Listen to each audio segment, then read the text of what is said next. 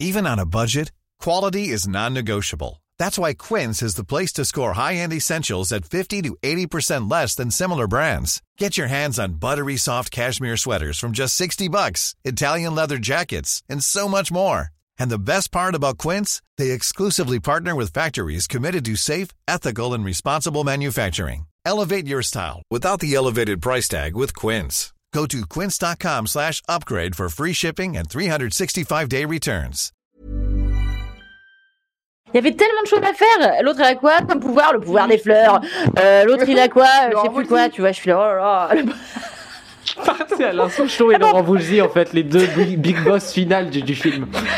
Et tu dois les affronter en duo. Mais seul rêve de C'est le chanson meilleur française, hein, préparez-vous. C'est le meilleur pitch. On va créer cette comédie musicale. Jasmin Lila Voilà, il y a des gens qui ont mes rêves. Jasmin, Jasmin, Lila. Lila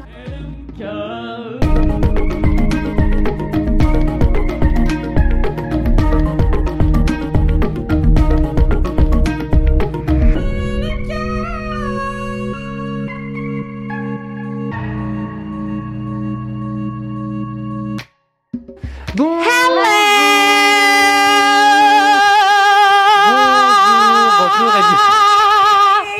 Quel organe How are you doing? Organe C'est au déjà le moment de quitter ce plateau. Bonjour. Comment on dit quand on est trois C'est pas au carré, c'est cube. Oh pardon. Voilà, là, C'est au... Oui, c'est Bonjour. Et comment on dit quand on est quatre euh, Au bah, quart euh, attends, attends, mais bah, c'est pas possible plus qu'un cube. Quoi Parce que carré c'est comme ça, c'est en 2D, tu vois, c'est plat. Et après, cube, c'est genre euh, en 3 dimensions. Il n'y a, pas 4 dimensions. Ah là, tu es pas. Waouh Je comprends rien du tout à ce que Mathilde, voulu j'ai rien dire. compris. Je comprends rien. Je sais pas. Bonjour, bonsoir à tous et bienvenue dans Laisse-moi kiffer, euh, le podcast de Mademoiselle du kiff et de la digression principalement. Je suis Oui. avec deux figures phares de l'émission. Je Oh dis là là. phare avec un ton Deux journalistique. figures phares dans la nuit. Phare dans la nuit. Deux figures phares bretons. Deux- Putain, j'allais le faire, je suis tellement déçu. Je quitte ce plateau pour la deuxième fois. Deux figures pharaons. Trois littéraires. Deux euh, figures trois, trois littéraires trahing masse, nous dit euh, Manon dans le chat. C'est totalement vrai. C'est c'est un casting tout à fait inédit parce que Louise et moi, nous n'avons jamais fait de LMK ensemble, ni en live, Je ni suis en ravie studio. d'être ici et je suis ravie d'être avec toi, Mathis. Et Eh bien, je suis bien ravi sûr. également. Kalindi, bon, son incommode. On a l'habitude. Ah, Kalindi est juste elle. un bouche-trou aujourd'hui. Il fallait lui mendre, je suis venue à la rescousse. C'est bien gentil. Non, c'est C'est bien sympa. C'est bien C'est gentil. juste que j'avais dit que je viendrais pas parce que j'avais un truc, en fait j'avais oublié, en fait j'avais pas de truc, enfin Voilà. bon voilà quoi, une mauvaise Et donc- organisation comme Et donc il y a deux jours, je lui dis bon dommage, LMK est annulé. Elle me dit ah bon? Mais personne m'a dit? Ouais, c'est, ça a été vraiment un- Ah, une hier, série en fait. de quacks. Enfin, c'est ce qu'on appelle euh, un quacks au pluriel, euh, car plusieurs Un quoi au quacks- carré? Un quack au carré. Quoi quoi Un quoi quoi Et nous avons déjà le titre de cet épisode. Savons pourquoi on se fait chier? On va s'arrêter ici. Merci à tous d'avoir vu euh, ce live Twitch. C'était formidable.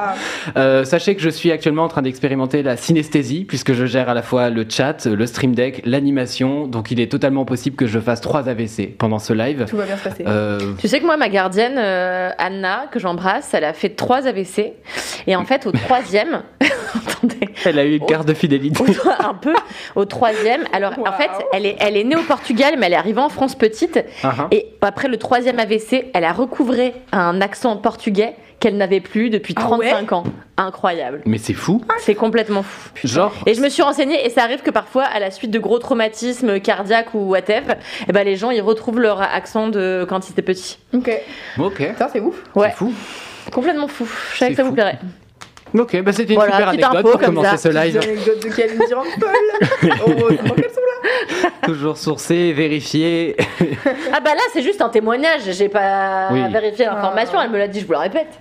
Parce que tu l'avais pas donnes la connu avant qu'elle qu'elle Ouais, ait l'accent. Moi, je sers à ça. Est-ce que Pour je parle assez près de mon micro Euh, Question pour les auditeurs. On est comment car niveau son pas. On est comment niveau Ça me son paraît très bizarre pas. d'être si loin d'un micro. Je vais pas vous mentir. Oui, l'éléphant dans la pièce, euh, si on peut parler de ça, euh, c'est Mimi qui n'est pas là. Ah oui. Et oui, euh, je sais pas si on peut le dire ici ou si ça va tout arrêter. Euh, Est-ce qu'on utilise des mots cachés En tout cas, elle va bien, rien de grave. Elle reçoit- elle sera la prochaine fois. Ah oui, oui, voilà, oui, oui, elle va bien. Elle était Elle peu vêtue, mais elle n'a pas attrapé froid. Tout va bien. c'est juste que voilà, la plateforme n'a pas apprécié la, la plaisanterie et que c'est compliqué du coup. Oui, vous Voilà, Twitch. la euh, misogynie. very, very American, very prude. So, Voilà. elle s'est fait ban pendant trois jours. Et elle n'a pas Vas-y, dis ça en anglais comme ça, elle euh, capte encore plus qu'on en parle. Bah, c'est pas grave, je pense. Je sais pas s'il y a des gens de Twitch qui regardent je les lives. c'est pas grave. Elle a montré ses seins c'est pas euh, grave. et Moi j'étais caché au début. Et là on est vraiment, oui, bon, bah, on a des Bah, photos non, mais c'est d'ailleurs. vrai, c'est la réalité. Je veux dire, Twitch va pas te ban parce que tu parles d'une personne ban. Je sais pas comment ça fonctionne. Oh là là, non mais attends, après ça devient Voldemortland, Ah ouais, c'est infernal. J'allais dire ban me, mais je ne suis pas. Ban me, un de mes sandwichs préférés. Moi aussi. tu te souviens à l'époque on avait tout le temps ban me? Mais bien sûr. Il Vous- était à côté. suis Vous avez pas fait un club Le club sandwich? Super, Oh, allez. Ok. Non mais en vrai c'était bien. On se moque souvent de. Mathis mais je trouve que ses jeux de mots sont, sont vraiment super. Bah écoute, j'étais en train de monter l'épisode qui sort euh, demain euh, et finalement j'ai beaucoup ri à un de mes jeux de mots en me disant euh, je suis vraiment une personne drôle. Bah bien sûr. C'est le vrai bonheur Prends de faire le toi, montage de cette émission. Moi, souvent, c'est ce qui, ce qui arrive dans ma vie, c'est quand j'écoute euh, bah, 4 quarts d'heure maintenant, euh, je nous réécoute et je me dis, on est vraiment marrant. Mais vous êtes vachement drôle dans 4 quarts d'heure, il faut le dire. c'est- notamment Kalindi Rumpel. On est marrant ailleurs aussi hein, mais c'est vrai qu'on est marrant dedans quoi. Euh, Vous êtes marrante, Oui, notamment dans Laisse-moi dehors, Une fois kiffer. qu'on est enregistré et qu'on peut se réécouter, on C'est sait vrai. qu'on est marrant. C'est clair, c'est clair, c'est clair. Voilà. Mais moi je attention, hein. moi Oula. je rigole à mes propres blagues, je n'ai pas Mais moi hein. aussi. Bah on est le meilleur public. bien sûr. Et mon mec il me dit toujours, dis donc, t'as vraiment pas besoin de public, toi tu t'éclates toute seule. Et je lui dis, mais et si j'attends après les gens Mais exactement. Bah voilà. Et si on peut pas rigoler de nos propres blagues, enfin. Ah ouais, c'est et où va le monde Au moins, on se met un peu de baume au cœur, tu vois. Bah je suis d'accord. Louis, t'es un peu loin de ton micro. Ah, mais voilà, je et dit. moi, je parlais un peu fort. Du coup, je recule mon Très micro. Dites-nous si c'est mieux. Et Kalindi, parfois, elle crie dans son micro. Euh, c'est en tout cas ce qu'a dit quelqu'un fera- dans le chat. Donc, c'est pas moi. Attention. Donc, Comme c'est- ça. Donc c'est pas totalement ma faute finalement, c'est un retour objectif euh, d'une personne dans le podcast et non pas une personne qui par exemple euh, fait euh, le montage de, de ce podcast. Non, Parce que je subis régulièrement les, les petits, comment dire, le, le- le fort, la forte dynamique de la voix de Kalindi. Qui, De Bien quoi vous parlez Je vois pas de quoi vous parlez. Ça arrive jamais qu'elle hurle dans son micro. Bon, Jamais. Tout ça pour dire, nous sommes partis pour 14 heures de live. Ouais. Euh, ce qui est, s'apparente à une grève de la faim, en vérité. Non, non, non, on est parti sur un petit live Twitch LMK. Une petite de grève de la faim, quand même, Tout hein. à fait classique, une petite grève de Un la faim. petit jeune de la fin quoi. Oui, c'est ça. petit jeune de deux heures. Euh, on dirait qu'on parle d'un enfant, c'est très gênant. Un petit jeune de deux heures. C'est vrai. Euh, oui, c'est un petit jeune de deux heures. Euh, et dans lequel on va vous donner euh, du coup des kiffs, donc des mini kiffs, puis des gros kiffs. Et comme on est trois, il est possible qu'on digresse un peu plus que d'habitude, d'habitude étant déjà euh, le chaos. Voilà. Ou un peu moins parce que moi je crève la dalle hein, donc voilà. Oui, Ah donc ouais. peut-être un peu moins. Peut-être que ce live durera 10 minutes finalement. Voilà. Comptez pas sur Kalindi pour raconter des anecdotes aujourd'hui, c'est sans elle. C'est vraiment ça, c'est vraiment ah mon kiff, c'est Francis Weber. Bah regardez sur Wikipédia, il est formidable. Mon gros kiff, Je serais jamais Francis Weber. bah pourquoi t'es une Je vieille serais plus personne? Bernard Werber. Ah oui. Ah. On l'adore. ton On, on le ton grand ami Bernard. Bon, ça y est, c'est fini. Ah bon Nous avons été amis quelques semaines, quelques mois tout au plus, et puis l'amitié s'est Ah rompue. ouais Bah, la dernière fois, je lui ai écrit sur Facebook, il m'a jamais répondu, donc. euh, Sur Facebook Attends, t'as Ouais. écrit à Bernard Weber sur Facebook Oui, on dit Werber. Mais euh, comme, un- comme dans un rêve, un rêve Weber. Non mais j'en peux plus. bravo. Je vous Merci. serre la main. Je te serrerai pas la main, j'ai euh, le stream deck. Oui, mais j'ai déjà raconté cette histoire. C'est juste que Bernard et moi étions à Gérardmer ensemble il y a des années. Eh oui. Et il s'avère qu'on a super sympathisé, euh, on a passé euh, plein de soirées ensemble et, euh, et, et il m'avait proposé notamment de faire un de ses légendaires loups-garous chez lui euh, avec toute une tripotée de, de Mais donc ça, ça personnalités s'est jamais fait. Ça, ça ne s'est jamais fait. Putain, je suis Et dégueu. je suis, bah, je vous l'aurais raconté euh, en long, en large et vrai. en travers. Et donc du coup, tu lui as écrit sur Facebook.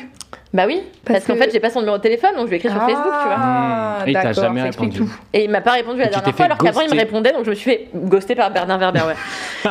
j'ai un peu le seum. voilà, je pense qu'il a trouvé une comprends. nouvelle meilleure amie jeune.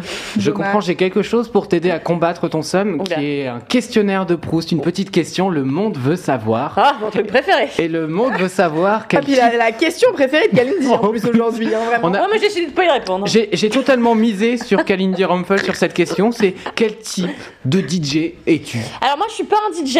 euh, J'ai décidé que j'allais être un pharaon. Je vous emmerde Non, Car je moi, je ne de serai pas. DJ parce que euh, je comprends pas trop comment ça fonctionne. Euh, C'est très facile, je t'apprendrai. Ah bah, oula. Courage je à te toi. Bah si tu veux, moi je veux bien apprendre avec toi, mais je Bah, pense que tu tu t'épuiserais très vite. Non. Moi face à une machine, c'est vraiment Tu genre. sais euh, compter jusqu'à 4 Oui. Bon bah voilà.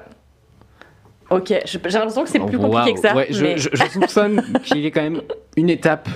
Il y a quelques étapes de plus, voilà, mais si tu sais compter- compter jusqu'à 4 sur de la musique, ça devrait bien se passer quoi. Ok, on fera un test. Ok, normalement je sais compter sur Ah, la musique. je sais lire la et en plus je sais un peu lire la musique donc. Oh, oh, je, moi je clique, je clique sur un live de Twitch. Un live Twitch où de- on apprend à mixer à toi Ah ouais, avec Ah, je plaisir. suis chaud hein. Ah bah Parce que peut-être petite contextualisation pour les personnes qui n'ont jamais vu LMK et qui ne connaissent pas Bienvenue. du tout les personnes autour de cette table. Déjà bonjour et pourquoi Euh, C'est ma première question. Et euh, il faut dire que Louise est DJ. Bonjour, c'est moi. Je suis DJ. Elle est. DJ et en plus elle crée euh, des contenus divers et variés comme 4 quarts d'heure, le podcast concurrent qu'on déteste. Que que t'as décidé qu'on allait faire la guerre alors que moi je propose que Non, ces deux podcasts coexistent en, en Je- paix et on en, s'invite régulièrement. fasse je vous invite régulièrement, donc tout va bien. On a invité. Alix il y a 4 épisodes. Kalindi est tout le temps là. Tu es là. Euh, vraiment, bon, c'est difficile de se faire moins la guerre. Enfin, ou, C'est clair. ou alors c'est un peu une guerre de Et souvent genre il me dit CM1. c'était super drôle. De quoi? Et en plus mise souvent c'est super drôle? C'est vrai, c'est vrai. Non, non, non, c'est très chouette. Mais oui, il faut il faut s'aimer quand on se tire la bourre. C'est beau ce que tu dis. Oh là là là là. J'ai l'impression qu'en termes d'énergie, on est dans un grand n'importe quoi. je continue mes petites présentations. Ah, je ça tiens fait- juste à dire, Ah. pardon, parce que je parlais de tirer la bourre. Oui. Euh, très souvent, les gens euh, jettent à la poubelle les poils de leurs chiens et de leurs chats. Euh, or, la bourre des chiens est super pour les oiseaux l'hiver. Alors, n'hésitez pas. Mais attends, c'est quoi Mais la pourquoi bourre Pour, pour La quel bourre usage? Tu sais, bah, quand tu brosses ton chien, euh, ce, qui, ce que t'en ressors, quoi, cette espèce de, de poil mousseux là, Ouais. bah, tu peux le jeter par la fenêtre au lieu de le jeter dans ta poubelle. Et du coup, les, les petits oiseaux, Ah, enfin, moi, on m'a les récup pour s'en faire Pour des les nids. nids. Donc, en pensant à tirer la bourre, prenez la bourre de vos animaux et aidez les oiseaux à survivre à l'hiver. C'est une anecdote qui me fait regretter l'échec de ma tentative de suicide. euh. Attention, la dernière fois que j'ai dit un truc comme ça sur Instagram, maintenant on peut plus me taguer en Ah, story. c'est vrai. donc, euh, Ça fait des pour mois ça. et des mois. Mais oui, ça fait des mois. Alors au début, je crois que c'était pour ça, mais je commence à croire qu'il y a une autre raison parce que ça fait genre six mois. La jalousie. La Ouais. jalousie, Ah oui, principalement. Bah, c'est des jaloux. Jalousie, des des jalousies, jaloux. ja, ja, ja, ja- jalousie. Une rêve que j'ai totalement. Waouh. Ouais, je sais. T'es assez en forme pour nous deux, c'est formidable, alors que tu es Tu l'as malade. totalement cette rêve ou pas du tout? Absolument. Enchaînons. C'est Non, Eddie dans Secret Story avec Anaïs. Bah ouais, Fufuna. Ah, oui, mais moi j'ai 14 ans, donc ça s'annule. J'en profite pour Ouais, vous conseiller Perfect Match, euh, une Oui, super série. J'ai commencé à regarder hier. Alors c'est pas chambé, C'est de la merde, mais c'est super. c'est vraiment incroyable. C'est tout ce qu'on déteste euh, dans une euh, émission de télé-réalité avec les pires gens, c'est top, Avec top, top. surtout euh, Joey de The Circle euh, qui a gagné The Circle en étant sympa et qui est vraiment le. le- Ça va mieux après. Ah ouais Ouais, ça va mieux après. Moi, j'ai un crush infini Me dis pas ni. sur Dom. Ah non, ok, ça va. Mais Ah, Dom, mais Dom, il est super. non mais Dom, je n'en peux plus. Euh, c'est le meilleur concurrent de Perfect Match. Donc, en gros, le concept, c'est juste le même que d'habitude. Mettre des gens dans une villa et attendre qu'ils se pécho. Et ceux qui Oui. se pécho de manière genuine, eh ben, ils finissent par euh, gagner un million de dollars. Voilà. Mais c'est. Ah, c'est un million de dollars Ah ouais, c'est beaucoup Ah ouais. cette année-là. Ok. T'as raison de l'argent Enfin, en cette. Je crois que j'aime moins le, le concept que le concept du truc horrible dont m'as- handle. Voilà, ce truc horrible que j'ai regardé handle, sur un épisode et j'ai pas réussi à tenir C'est après. Génial. Vraiment, c'était trop. C'est génial. Trop pour non, moi. mais là, c'est. Alors, dans Perfect Match, le mieux, c'est que. À chaque fois, il faut qu'ils se rematchent entre eux Mhm. et que euh, si t'es tout seul à la fin, tu te casses. Donc, ils sont tous en train d'être dans un mode stratégique, pas du tout en train de chercher le perfect match. Ils sont juste en mode, Hmm, si je reste avec machin, peut-être que je pourrais rester une semaine de plus. Et du coup, ça n'a aucun sens. C'est super. Et euh, il y a des chaud. gars, euh, il y a Dom. euh, ou c'est non, juste. euh, Mais c'est pas The Perfect Match, c'est The Lobster en fait. Enfin, ça existe déjà. Ouais, c'est vrai, c'est Ah, c'est vrai, The Lobster. En plus Eh télo. ouais. Je l'ai pas vu. Eh voilà, bah, tu devrais, mais celui-ci peut pas s'empêcher de ramener sa science. non, mais on est Yorgos Lanthimos euh, friendly ici, on est tous d'accord. J'ai ramené ma science chez la kiné euh, récemment. J'ai- je- c'est- Tu lui as conseillé The Lobster? Non, du tout. Alors, c'est un point intéressant euh, pour toutes les personnes sur Terre qui nous regardent finalement, qui font du bruxisme. Si vous faites, si vous savez pas ce que c'est que le bruxisme, bruxisme. c'est quand vos dents elles sont quand tu euh, fais très ça avec serrées tes dents, là. et que du coup, euh, Mm. potentiellement, ça, ça grince la nuit ou ces Mm, choses-là. C'est pas très prends agréable. trop de- Et ça te provoque plein de trucs pas très agréables comme des migraines, des douleurs dans le cervical, potentiellement des insomnies, enfin, c'est c'est de la merde globalement et donc il faut essayer de le régler. Donc il y a des gens qui ont une gouttière parce que des dentistes prescrivent des gouttières et il y a des kinés qui sont spécialisés là-dessus sur euh, tout ce qui est euh, maxillofacial, je crois que c'est comme ça que ça s'appelle, non? 112, ouais. Probablement. Un truc du genre. Je te crois, moi. voilà, moi je me crois et euh, c'est l'essentiel dans la vie. Et du coup, euh, ma kiné en fait, elle m'a été conseillée par une amie, ce qui fait que j'étais déjà briefé, donc il y avait plein de trucs à m'expliquer. J'étais en mode, Ouais, je sais, mais je vais pas trop le dire pour pas l'intimider. euh, mais qu'est-ce qu'elle m'explique euh, Je le sais déjà Je parce sais que j'ai regardé trois vidéos YouTube Elle en me fait. montrait les exercices et j'étais vraiment en mode Ah, vous voulez dire celui-là? Très bien. Une blague visuelle que vous n'aurez pas si vous écoutez tout ça en replay Et c'est podcast. dommage parce que ça valait grave le coup. Je pense aussi, c'était un coup de langue comme on en voit rarement. Ça valait grave le coup ou ça valait grave la mâchoire, à vous de décider. Oh là là L'occasion d'enchaîner sans plus attendre avec finalement la question qu'on- qui- À la qui- base, Ah oui, alors c'était quoi? à la quel- question de base, DJ c'était quel type de DJ Et dit je vous voulais pas répondre. Alors, je suis pas DJ, moi. pas DJ. Je serais plutôt chanteuse euh, de variété française à voix. Oh, Euh, Véronique Sanson, tu veux dire? Donc, par exemple, Véronique Sanson, dont, alors petite anecdote, Oh, alors, l'autre jour je regardais euh, Ta mère a l'agence rechanté saison avec 3, l'agence saison 3, j'en peux plus de toi, putain. qui est une, une série réalité euh, de TF1 euh, ou de TFX ou de whatever, euh, dont les deux premières saisons sont diffusées sur Netflix, mais la troisième sur TFX ou TMC ou whatever. C'est absolument super. Non. Et dans la troisième saison, il y a le plus jeune qui s'appelle Louis, qui fait visiter, enfin pas le plus jeune, mais le, le deuxième plus jeune de la famille des Crêtes, qui fait visiter à un jeune, une non, qui visite, Oh, qui visite l'appartement de la de Véronique Sanson. Ah. Alors ça valait le coup d'attendre, hein. Eh oui, on est content d'avoir Et donc anecdote. non, moi je pense que je serais plus une chanteuse euh, de type Véronique Sanson, voilà, un peu Hmm. dramatique, avec beaucoup de voix, et je pense Avec que... ou sans son? Waouh. Ouais, c'est la blague de mon daron. Toute mon enfance, ça a été de voir Véronique Sanson à la télé. Déjà pourquoi Et euh, mon père qui passait devant et qui coupait le son et qui faisait c'est mieux sans son. Et puis qui faisait son regard de, de la fierté de daron. Mais je comprends pas ce que t'as contre Véronique Sanson et globalement, je pense que c'est pas quelqu'un euh, contre laquelle on peut être. Non, j'aime beaucoup la personne. J'aime moins ses fins de notes. Sais, il Qui y a- partent en ah, il y a- non, il y a eu un effet de mode intense sur plein de chansons. Elle fait. ah bah oui, bah non mais ah bah ah tu J'ai l'impression qu'on la secoue à chaque fin de Ah, en bah studio. oui, Ils sont en mode allez, les deux derrière Véro. Moi j'ai grandi avec Véronique Sanson et j'ai une mère qui se prend pour Véronique Sanson parce Ça, que donc ma mère joue du piano depuis qu'elle a genre 5 ans et Debout euh, pardon, elle joue debout, elle joue assise évidemment et euh, et donc quand elle joue, elle joue comme ça. Donc, Donc, vous pas un un- visuels, un mais pour les gens qui écoutent un podcast, elle a fait des cercles sur elle-même. Et, euh, et voilà, je pense que je serais ce type de chanteuse très habitée euh, à voix. Voilà, Mhm. c'est pas grand chose à dire sur ce sujet. Étonnant. De, demande Toi à la, le la reggaeton. Ah, suis- C'est vrai, moi j'adore le reggaeton. En plus, j'aurais pu faire du reggaeton. En plus, j'adore le reggaeton. tu Mais je sais, Ah bah oui. Peluso, Bah, Bad Bunny, them. J'ai appris que c'était le type le plus écouté dans le monde. Oui, c'est moi qui te l'ai dit, Ah, c'est toi. Pour la troisième année consécutive. C'est vraiment ouais, anecdote contre anecdote et c'est la même. C'est voilà. genre, Il faut ah, arrêter d'inviter des gens qui ont un même podcast On à trop. reparler, tu vois. Je pense que vous fréquentez trop. On parle vous trop, êtes, en vous êtes devenus la même personne, vous fusionnez progr- progressivement. Peut-être on va inviter quelqu'un qui n'a rien à voir, genre Thierry Beccaro à tout hasard par exemple dans ce podcast. Ah ouais. Thierry Beccaro, Thierry. je le confonds toujours avec celui qui a été viré parce qu'il a fait une blague sur euh, euh, les violences sexistes. C'est Tex, je crois, qui a fait, Tex, des- t'as qui a raison, t'as fait la raison. border. Je Et. Thierry Beccaro, il est kiki. Et au contraire, lui, pour le coup, il s'est exprimé sur les violences parce que je crois qu'il a été battu par son père. Et du coup, il avait vachement euh, fait les couvertures euh, presse là-dessus. Il s'était vachement exprimé sur le sujet.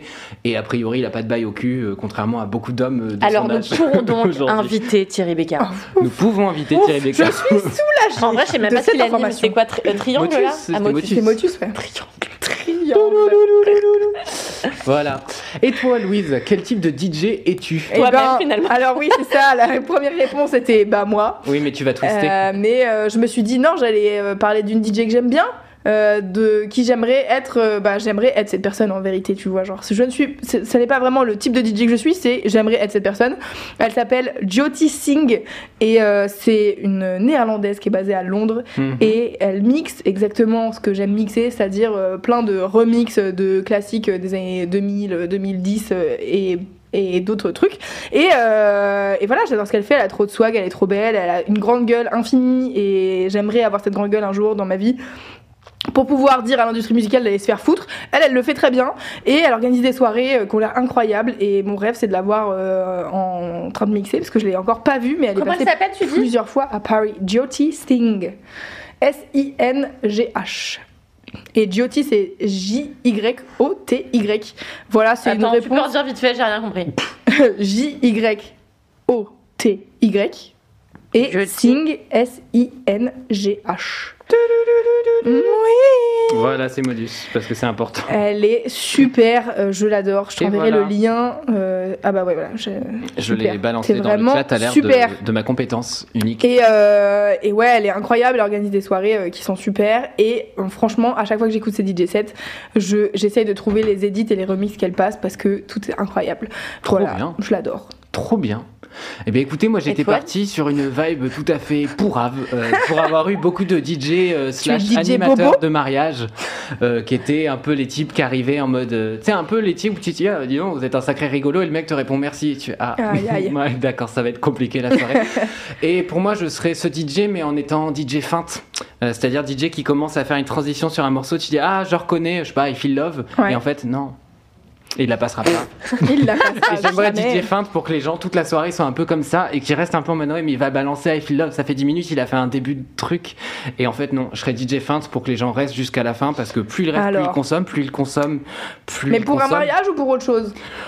Pff, mariage, enterrement, à ce stade. euh, Parce que euh, si je puis me permettre euh, de mon expertise personnelle, faut mettre les morceaux que les gens ils connaissent vraiment parce que sinon ils partent pour le coup. C'est Voilà. triste. C'est d'une tristesse euh, folle, mais sur Moi, les mariages, il faut aller droit au but. Moi, je pense que tu serais euh, Gilles Lelouch dans le sens de la fête. Euh, ah putain, il joue dans le sens de la fête et Mais il oui, joue un DJ. Il Trop joue, un d'informations. DJ, il joue un DJ. Donc, le sens de la fête, c'est un film de. Merde. Bah, c'est pas Bakri Jaoui? Non. Il y a Bakri dedans.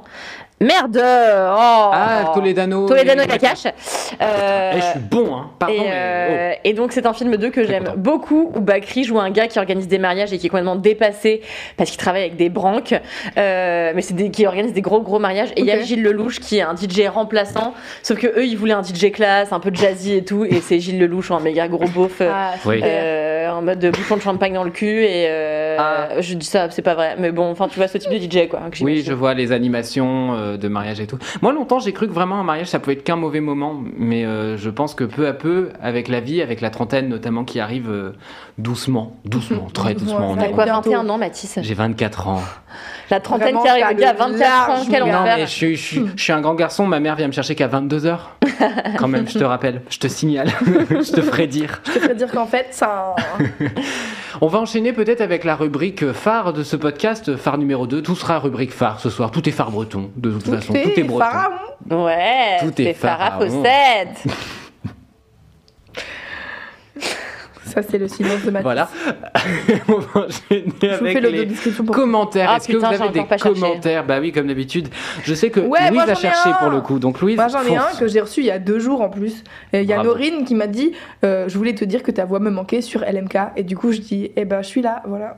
c'est ça mon commentaire. Ah bah, c'est Je suis bien. de retour Bah, c'est pour très un bien. épisode en live. Bah moi j'en ai screenshoté un tout à l'heure, euh, donc euh, finalement c'est bien. Cher Kalindi, je réécoute tous les épisodes de LMK Mais les gens ont trop de. Waouh. de Time, c'est incroyable. Et j'entends Marion Séclin nous inviter à remercier les créatrices de contenu qui nous tiennent à cœur. J'ai déjà exprimé ma gratitude à ta fille, Alix, à l'occasion de la Sainte-Alix. Mais j'ai réalisé qu'il faudrait encore un certain temps avant que je puisse te souhaiter ta fête. Et oui, je rappelle qu'il n'y a pas de Sainte Kalindi et c'est bien dommage. C'est vrai. C'est pourquoi je t'écris aujourd'hui pour te dire tout le bien que je pense de toi, que tu es merveilleuse, radieuse et débordante d'originalité, ta beauté Ouais. et euh, qui ramènent à ta personnalité unique, qui est une vraie bouffée d'oxygène dans un monde beaucoup trop prom dog, on n'en peut plus. Tu es la raison pour laquelle j'ai accroché à LMK, que j'écoute en boucle, ainsi que Entre Chouins, que j'écoute en boucle, meilleur podcast. Vraiment arrêté, on a fait 5 épisodes. Le but, c'est vraiment de, de finir à 19h le Et- live là pour Kalindi. Là, on est vraiment sur un but. Allez, il reste 7 minutes, on cale tout. Et, et super, 4 quarts d'heure est venu au, au moment où je perdais espoir de revoir mes 4 personnes, mes, les 4 meilleures femmes de la Terre se réunir Oh, dans un seul podcast hebdomadaire plus est. Alors je t'en supplie, n'arrête jamais. Merci infiniment, Ectilu. Quel est le C'est nom de la personne Incroyable. Ah. D'accord, ok, waouh. C'est- ah, Waouh, c'est un nom. C'est C'est un nom, sympa. ok. Sur un, un nom, C'est euh, parce que les noms d'Instagram, tu sais, je sais jamais qui sont les gens qui se cachent derrière on, leur on pseudo. ne sait pas. On ne sait, ben, on ne sait pas qui se cache derrière les pseudos. Et ce podcast a pris 60 ans Ouais, d'un coup. Et boum.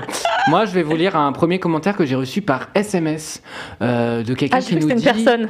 Nos agents ont constaté que votre véhicule n'était pas muni de la vignette réglementaire critère 2023. Veuillez la récupérer sous peine de contravention dans les prochaines Putain, j'en 48 peux plus, moi c'est pareil. Sur le lien 6 juin. Donc j'ai été tenté de cliquer sur le lien parce que je me suis dit putain, mon véhicule n'est pas équipé de, de la Pardon, vignette euh, critère véhicule. 2023. Mais j'ai pas de véhicule, donc euh, Dommage. donc a Je priori peux plus de ces messages. ce commentaire J'en ne j'en ai pas moi. T'en as pas, putain, moi Non. j'en ai tout le temps. Le véhicule, je l'ai eu genre avant-hier, infernal. Ouais.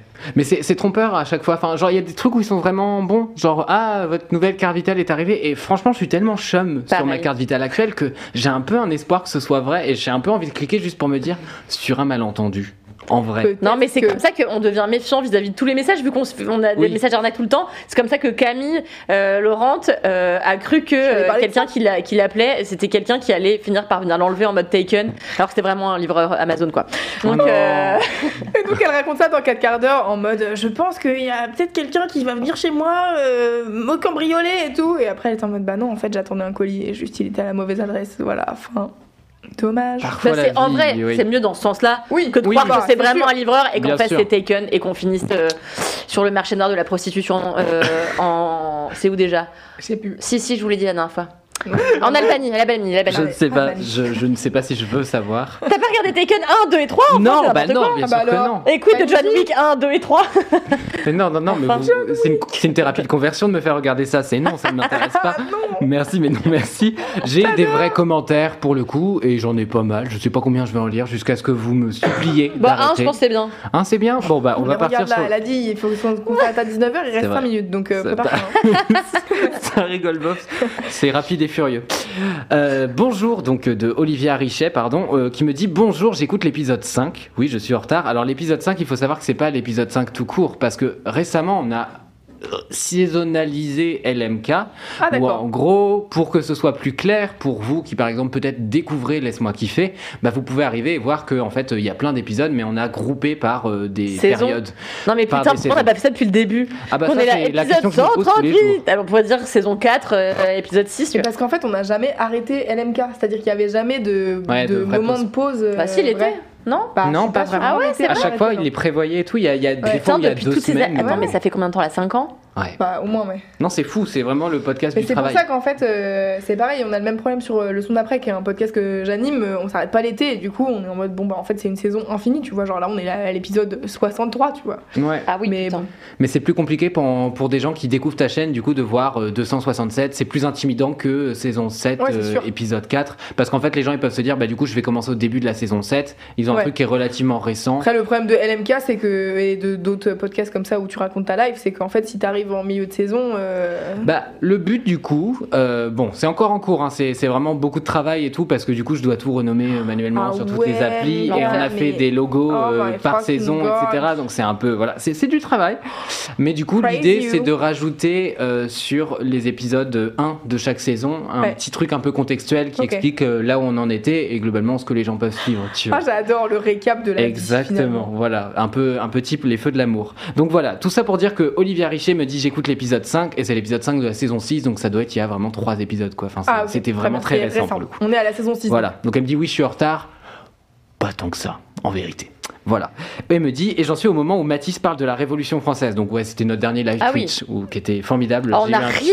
On a ri Ah non, je confonds avec celui de Noël qui était génial. Bon, on n'a pas ri au Bon, dernier. alors on a pas ri au dernier. C'était nul le dernier épisode de Si, mais alors celui de Noël avec les jeux, je me suis éclatée. Mais j'ai gagné aussi, c'est pour ça que C'est pour ça. a. C'est peut-être ça la lumière dans tes yeux. Refais des épisodes live où elle gagne à chaque fois, euh, ça va être euh, sa joie la plus totale. Un jour, elle va savoir que tout est truqué depuis le début juste pour que- qu'elle aime bien après les lives. Du coup, elle me dit que le film La Révolution française, qui est du coup un film, pour te le pitcher un peu vite, qui a vraiment des stars improbables qui se côtoient. D'accord. Euh, genre euh, Samina Seri en figuration, mais François Cluzet dans le rôle de Camille Desmoulins. Non, mais surtout. euh, Jen Seymour et euh, Christopher Lee dans le rôle du, bourreau- Lee. du bourreau de la guillotine. Celui qui joue. Gandalf.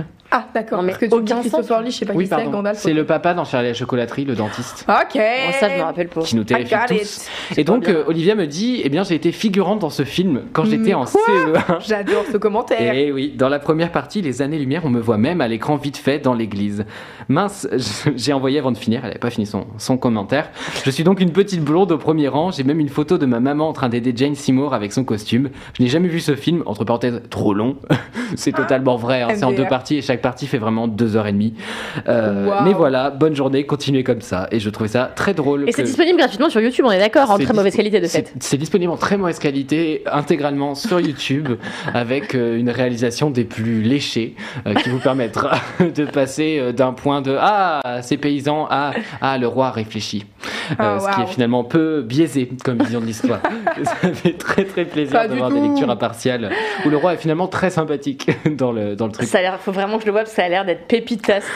ouais, ouais, c'est, c'est genre, c'est vraiment, j'ai l'impression de, de regarder un nanar, mais en me cultivant. C'est, je- voilà, j'unis mes deux passions. Bah ça c'est super. la prétention Alors te et cultiver la comment? C'est aussi la question. oui, exactement. J'adore.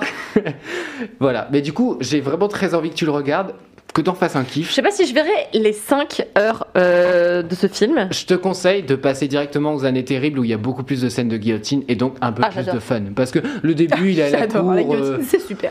oh il y a Louis XVI, il dit ah, euh, et puis les autres, ils sont en mode Oh. Enfin, c'est chiant. quoi. Mm. Bon, bah, C'est je parlerai pas de C'est ça. un peu pénible. Je regarderai pas en entier. Non, mais la partie 2, très bien la partie 2. La partie 2, partie Partie 2, deux, partie du sang, C'est toujours les deux, les deuxièmes parties les meilleures dans les films en Bah, deux parties. c'est Comme. Kill Bill par exemple, c'est mon seul exemple. Hop. Non, la Reine des Neiges 2. Non, Nymphomaniac 2 est mieux que le 1, ainsi Mulan que. Non Bah oui, voilà, bah alors ça marche Mais pas non, cette alors non, théorie, non, non, non, non. Ah, écoute, tu viens de faire. Non, malentendu. Euh, malentendu. Euh, ma- Tu te souviens pas? Non C'est dans Mission Cléopâtre. Ah d'accord. Euh, Un malentendu. Bref. euh, ça- non, il y a un malentendu là. Voilà, je vois que ça n'était pas clair. Je Non. ne parle pas des films qui ont des suites. Ah d'accord. Je parle des films en plusieurs Oh, parties, parties, ce qui n'est pas la même chose. Très bien. Kill Bill 1 et 2, deux parties. Excusez-moi. Mulan 1, un film. Ah, Mulan des 2, choses un film. complémentaires du coup. Bah, Des- c'est pas ça ton histoire là Euh, ah bah si, oui, la Révolution française, Bah oui, ça a été pensé dès le début. Non, mais je pensais à la Reine des Neiges 2, typiquement, qui est meilleure que le premier, et je pense que c'est quand même une suite, tu vois. C'est C'est pas pareil. hein. c'est chiant de parler avec des paysans de cinéma. Ah, Ah. Non, j'ai jamais vu La Reine des Neiges 2. Vachement mieux que le C'est premier. vrai, le mal- un? Bah, j'ai vu le 1 malheureusement. Ouais. J'ai dormi minute Le 1 2. est pas, donc, euh, le, le 1 est pas zinzin. Et, et les chansons du 2 sont vachement mieux, l'arc narratif est bien, et accessoirement dans les musiques, ça se répond. Oh, là, c'est- c'est Je reviens pas hein. que tu, C'est tu clairement autant. Je l'ai vu au cinéma deux fois. Ah ouais? Euh, alors, J'étais ouvreur dans un cinéma et du coup on le Ah. projetait euh, en anglais avec euh, plein de gosses qui se levaient faire caca sept fois par séance parce que c'est des enfants et c'est Eh oui oui. that's what kids do, j'imagine. Et Bah, c'est euh, c'est pareil, le jour j'ai vu, mais je vous ai déjà raconté, été voir le chapeau T2. Mais oui, donc mais salle d'enfant, c'était j'imagine. Formidable. Il paraît que c'est bien. Mais c'était formidable. Scénario coécrit par Ethan Cohen et tout, en vrai, donc ça Ouais. pouvait pas être à chier. En vrai, c'est toujours, euh, c'est rarement nul les dessins animés euh, de Ah. Pixar et compagnie. Sauf Oui. la famille des connards là, comment ils s'appellent Encanto. La famille des connards, je l'ai pas vu. On est reparti sur la famille Madrigal. Je l'ai vu récemment. La famille Madrigal. Les chansons sont pas bien. C'est nul Les chansons sont pas Bruno bien. Je les déteste, j'ai envie qu'ils meurent tous. Alors Bruno, c'est peut-être la seule bonne chanson. Elle Non, est, mais elle Bruno.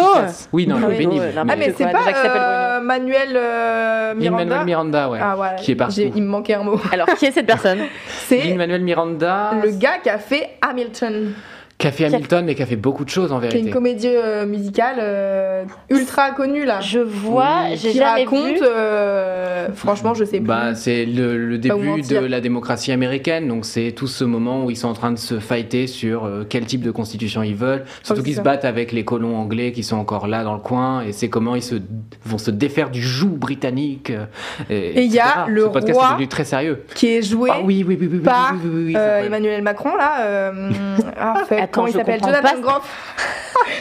J'étais là, je comprends pas cette conversation. Macron, là. Jonathan Jonathan Groff. Qui ressemble à Emmanuel Macron Oui. dans je sais pas quelle série et tout le monde l'appelle Emmanuel Macron. Bref, c'est oui, même qui joue dans La Reine des Neiges 2, justement. La boucle est bouclée, il me semble qu'il fait des voix dans La Reine des Neiges Ah, c'est 2. vrai. Et je me demande si c'est pas lui qui double les reines d'ailleurs.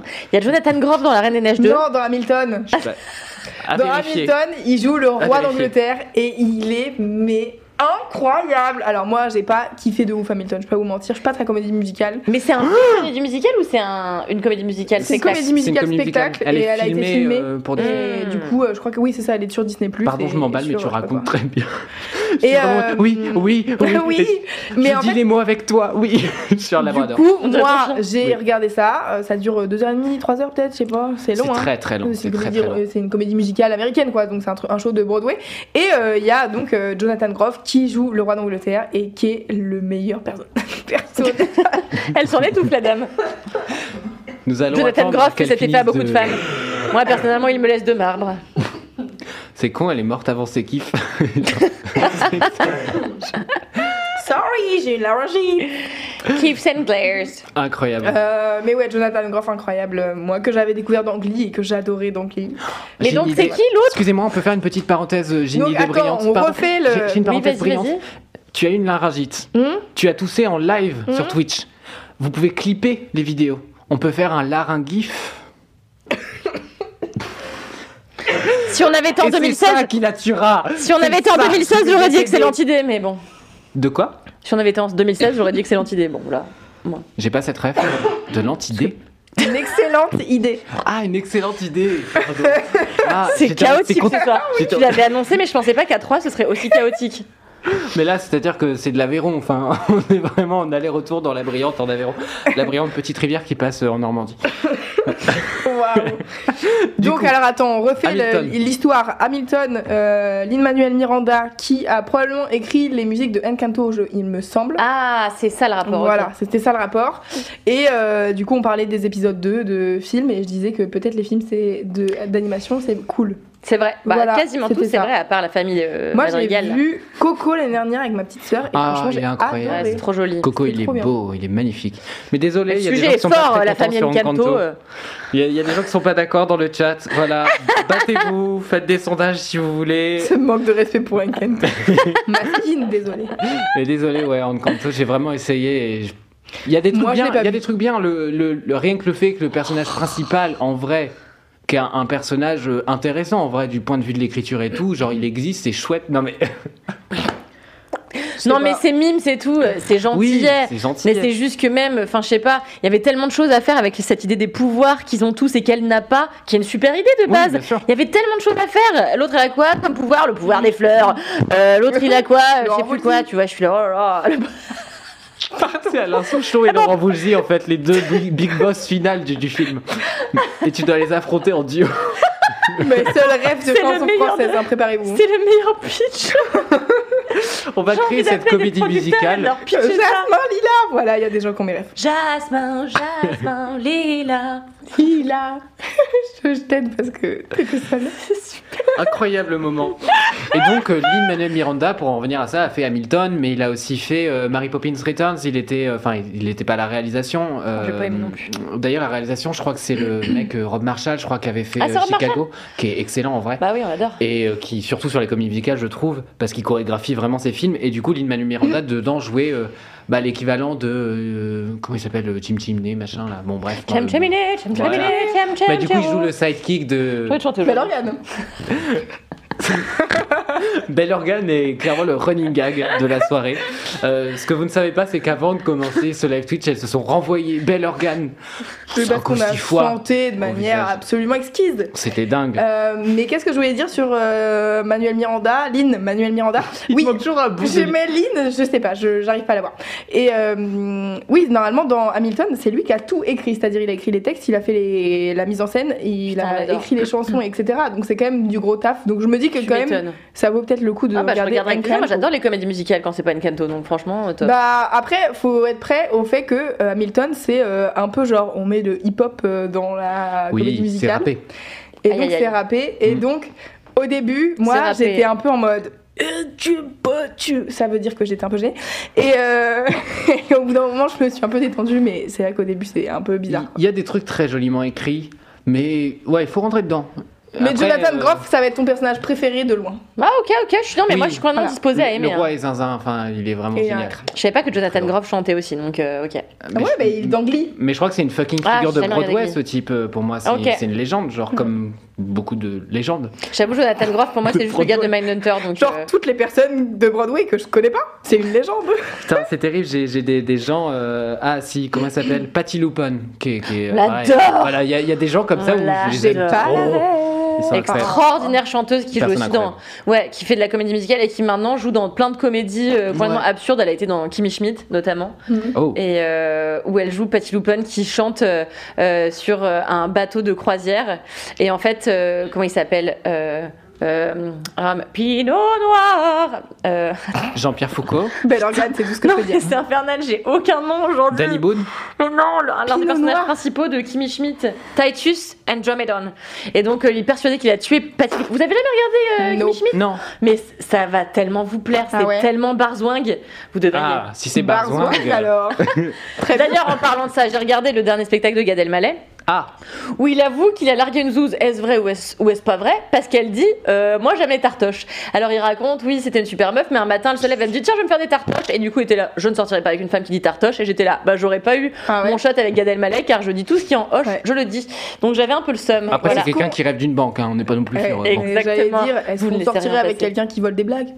Je ne Oui, sais pas. c'est encore autre chose. C'est un autre problème. Cette personne Non, mais ça, d'accord. pas Je suis politique. Si vous voulez Non mais ça on est d'accord mais moi de toute façon Gad Elmaleh je l'aime plus depuis longtemps avec cette bon, il y a eu l'histoire du plagiat mais il y a aussi le fait que je trouve que plus ça va moins ses spectacles sont bons Ah bah oui. Euh, et le dernier particulièrement surtout avec cette histoire de parce tartoche qui m'a vraiment arrêté de fâché voler des blagues et du coup, c'est c'est pas possible maintenant, il- maintenant qu'il écrit ses blagues peut-être que c'est pour ça que c'est moins bien ouais. C'est. Surtout avec cette histoire de tartoche qui m'a beaucoup Ah oui, bah elle est vexée, hein, tu sais. Hein. bah, Moi j'étais vexée parce que moi je m'étais dit si ça se trouve un jour je serai avec Gad Elmaleh. euh, Ouais, bien sûr. Bah Ah, On ne sait pas, tu vois. Non mais c'est vrai. L'homme c'est- de ta c'est vie, un vrai d'ailleurs, sujet. Hein. Mais non, c'est pas trop mon style, voilà. Bah je oui, je sais, c'est pour Ah. ça. Donc euh, je me- c'est pour ça que je me Con. Mon pose style la c'est question. plus Dom de Perfect Match. Perfect match. Bah moi j'attends de voir le reste des épisodes parce que pour l'instant il a pas trop parlé mais.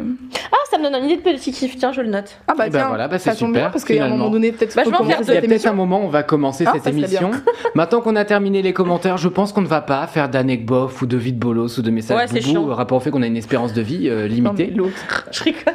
C'est mes rubriques C'est préférées. le meilleur moment de cette Mais oui, surtout les messages podcast. boubou. Et bah ce meilleur moment n'existera pas aujourd'hui. Enfin on peut, hein. moi j'en ai hein, si vous voulez, mais c'est juste si vous voulez qu'on enchaîne et qu'on finisse à 19h, peut-être 15 maintenant Ah non, quand même, on décale un petit peu. Ce là. running gag is very long. C'est vraiment 20, 20 minutes qu'on est là. Euh, je- Ce que j'adore avec Mathis, mais moi j'aime faire des déclarations à Mathis régulièrement, c'est qu'il est très dans le comique de répétition et moi c'est un comique qui me plaît particulièrement et je trouve ça chouette. De toute façon, travailler avec Mathis c'est un plaisir parce que Mathis est une personne très drôle. J'ai la chance de, ré- de rec, le seul avis qui compte avec lui. Oh là Il là, est ouais. super et je le dis tout le temps. Voilà. J'ai l'impression qu'il y a une vacherie derrière. Je suis Bah tellement. non, non, euh, parfois je suis gentille. Moi, je suis, euh, je te être sympa. comme ça dans la vie. Parfois vois, je suis genre, euh, contente et, et sympa. Moi, je suis un Ouais. Parisien à qui tu dis bonjour. Je suis, enfin, je suis terrifié. Vraiment. pas Je parisien, je suis- vraiment. Qu'est-ce que je dois faire, tu vois? Qu'est-ce que t'as dit? c'était une métaphore. Mais oui, c'était pour être méchant. Ah d'accord, juste Je ça, d'accord. Je vais crier dans un sac. Je reviens tout de suite. Il y a des coussins si tu veux là-bas. C'est le moment du coup d'enchaîner, euh, puisque vous avez envie d'enchaîner avec finalement les jingles de Cédric, Ah, le jingle super. de Cédric, qui est une version remixée pour celles et ceux qui savent, vous savez, pour celles et ceux qui ne savent pas. Bon, enfin, c'est en live, mais c'est pas interactif, donc euh, ça ne marche pas. Euh, ben, on va enchaîner avec le jingle finalement, et voilà. Jingle. Il faut savoir que Kalindi, euh, Anthony et Mimi ne connaissaient pas les paroles. Il y avait un jeu qui s'appelait le Karaoke sur notre live LMK de Noël, où il fallait juste remplir les trous, mais n'oubliez pas les paroles. Il était mauvais, hein, c'était compliqué. Mais en fait, j'avais jamais entendu. Bah non, personne n'écoute ce podcast. Une fois qu'ils ont enregistré, ils écoutent pas. C'est ça. Mais les messages, il y a des gens qui sont pas bons. Ils veulent écouter les messages boubou Bon, on peut leur mettre un message boubou peut-être, Mathis, non Alors j'en ai pas, C'est je c'est ton prépare un émission, message boubou. Bounce, bounce. Oh, bah c'est ton émission sur mes J'ai une vie de bolos en revanche. Bah, mais la vie de bolos, c'est c'est- c'est sympa. Le peuple a grondé. Euh, le peuple a grondé et demande euh, que nous ayons euh, un message boubou. Bon, il se trouve qu'on n'en a pas parce que les gens sont sobres en ce moment et grand bien leur en face. En Nous, les gens revanche, sont sobres, mais ils sont jamais sobres. non, pas particulièrement, mais en tout cas dans nos messages, Putain, ils sont que sobres. j'enregistre des gens bourrés. serait intéressant en- que je la retrouve, soirée. du coup. C'est clair, tu devrais faire ça. Hmm. Où ai-je mis la chose? C'est pas ce que vous faites avec la salle en feu quand vous faites euh, les vidéos? Mais... Ouais, Ah. si, pour la chatte en feu, ouais, c'est ce qu'on fait à la fin. Eh ben, c'est tellement n'importe quoi que du coup, ça commence par un commentaire. Donc, on vient de mettre le jingle. Maintenant, on a un commentaire pour avoir la vie de bolos qui est associée au commentaire. Et Ah. ensuite, on aura le kiff. Oh, N'hésitez pas à essayer de suivre avec moi parce que je n'y arrive pas. Euh, donc, Ellie Bubule, qu'on adore, nous envoie Coucou la team LMK, juste un message pour vous dire merci et vous envoyer plein de love depuis la Nouvelle-Zélande. Je vous écoute depuis des années, 4 je crois, et vous êtes vraiment une source de bonheur au quotidien. Euh, là, je suis parti en voyage solo, bon, même si je suis tout le temps avec du monde, pour 6 mois, je suis ravi de pouvoir continuer à vous écouter. Vous êtes le meilleur remède, remède pardon, au moment de bad. Donc, merci de continuer à Very exister. memes. Merci d'être vous, merci pour votre travail. Vous êtes la Mm. pistache des podcasts et j'espère que vous Oh, continuerez toute la vie. Nous toute aussi, la on vie, j'en doute. Euh, toute la vie, j'en doute. En revanche, merci. Euh, merci beaucoup. Merci beaucoup. Merci, Elie Merci pour tous les messages globalement que vous nous envoyez qui font vraiment toujours super plaisir. Ah, vous êtes super. Hein. Ça fait grave plaisir. toutes ces années après, moi, je suis ravie qu'il y ait autant de gens qui continuent. C'est fou, en vrai. trop bien. Ouais, j'avoue. Et c'est vraiment trop chouette d'avoir des retours des gens. Enfin, moi, c'est ce que je trouve vraiment précieux euh, dans LMK et dans les podcasts Mademoiselle en général, c'est qu'on on a vraiment. Enfin, les gens qui nous écoutent. Ils existent, Prennent le temps. genre, Ouais. ouais. ils prennent le temps de venir vers toi et du coup Oui. ils existent concrètement parce que ce genre de retour, c'est que bah, les gens c'est plus des chiffres, c'est vraiment une C'est série vrai. d'individus. Il y en a certains avec qui on a des vraies relations, parce qu'il y a des gens qui nous Bien sûr. tout le temps, à qui on donne des nouvelles et tout, mais ré- régulièrement, donc euh, c'est amusant et qu'on voit parfois. Bah, comme et Hegel qu'on autorise même parfois à venir sur le plateau. Non, mais Mais tu vois, par hein. exemple, Alix qui est à New York, là, elle, ce midi, non, ou demain midi, elle déjeune avec une personne qui écoute LMK et 4 quarts d'heure, qui habite C'est là-bas, et donc elles vont déjeuner ensemble et tout, ouais. J'adore. Ouais, trop C'est trop bien. Putain, faudrait que je fasse ça. en fait, Et moi, j'ai fait ça un jour euh, au Vietnam, donc euh, franchement, c'est trop bien, ça permet de se rencontrer et tout en voyage. Putain, mais moi, je vais à Barcelone là. Je vais dire bonjour. Bah, carrément, Qui mange avec moi? C'est clair. C'est incroyable parce que tout le chat est vraisemblablement plutôt favorable à tous les mots en hoche. Donc nous sommes un Ah, podcast super. ringard selon Gad, Gad Elmaleh. Donc euh, ce sera peut-être le titre de cet épisode, un podcast ringard selon Gad Elmaleh. Et donc j'enchaîne du coup sur les vies de bolos de Elie Bubule en bonus.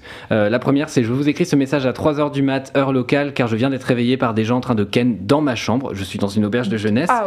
Du coup vous êtes actuellement très fort dans mes oreilles. Ah non, mais horrible. Ce qui est un peu triste.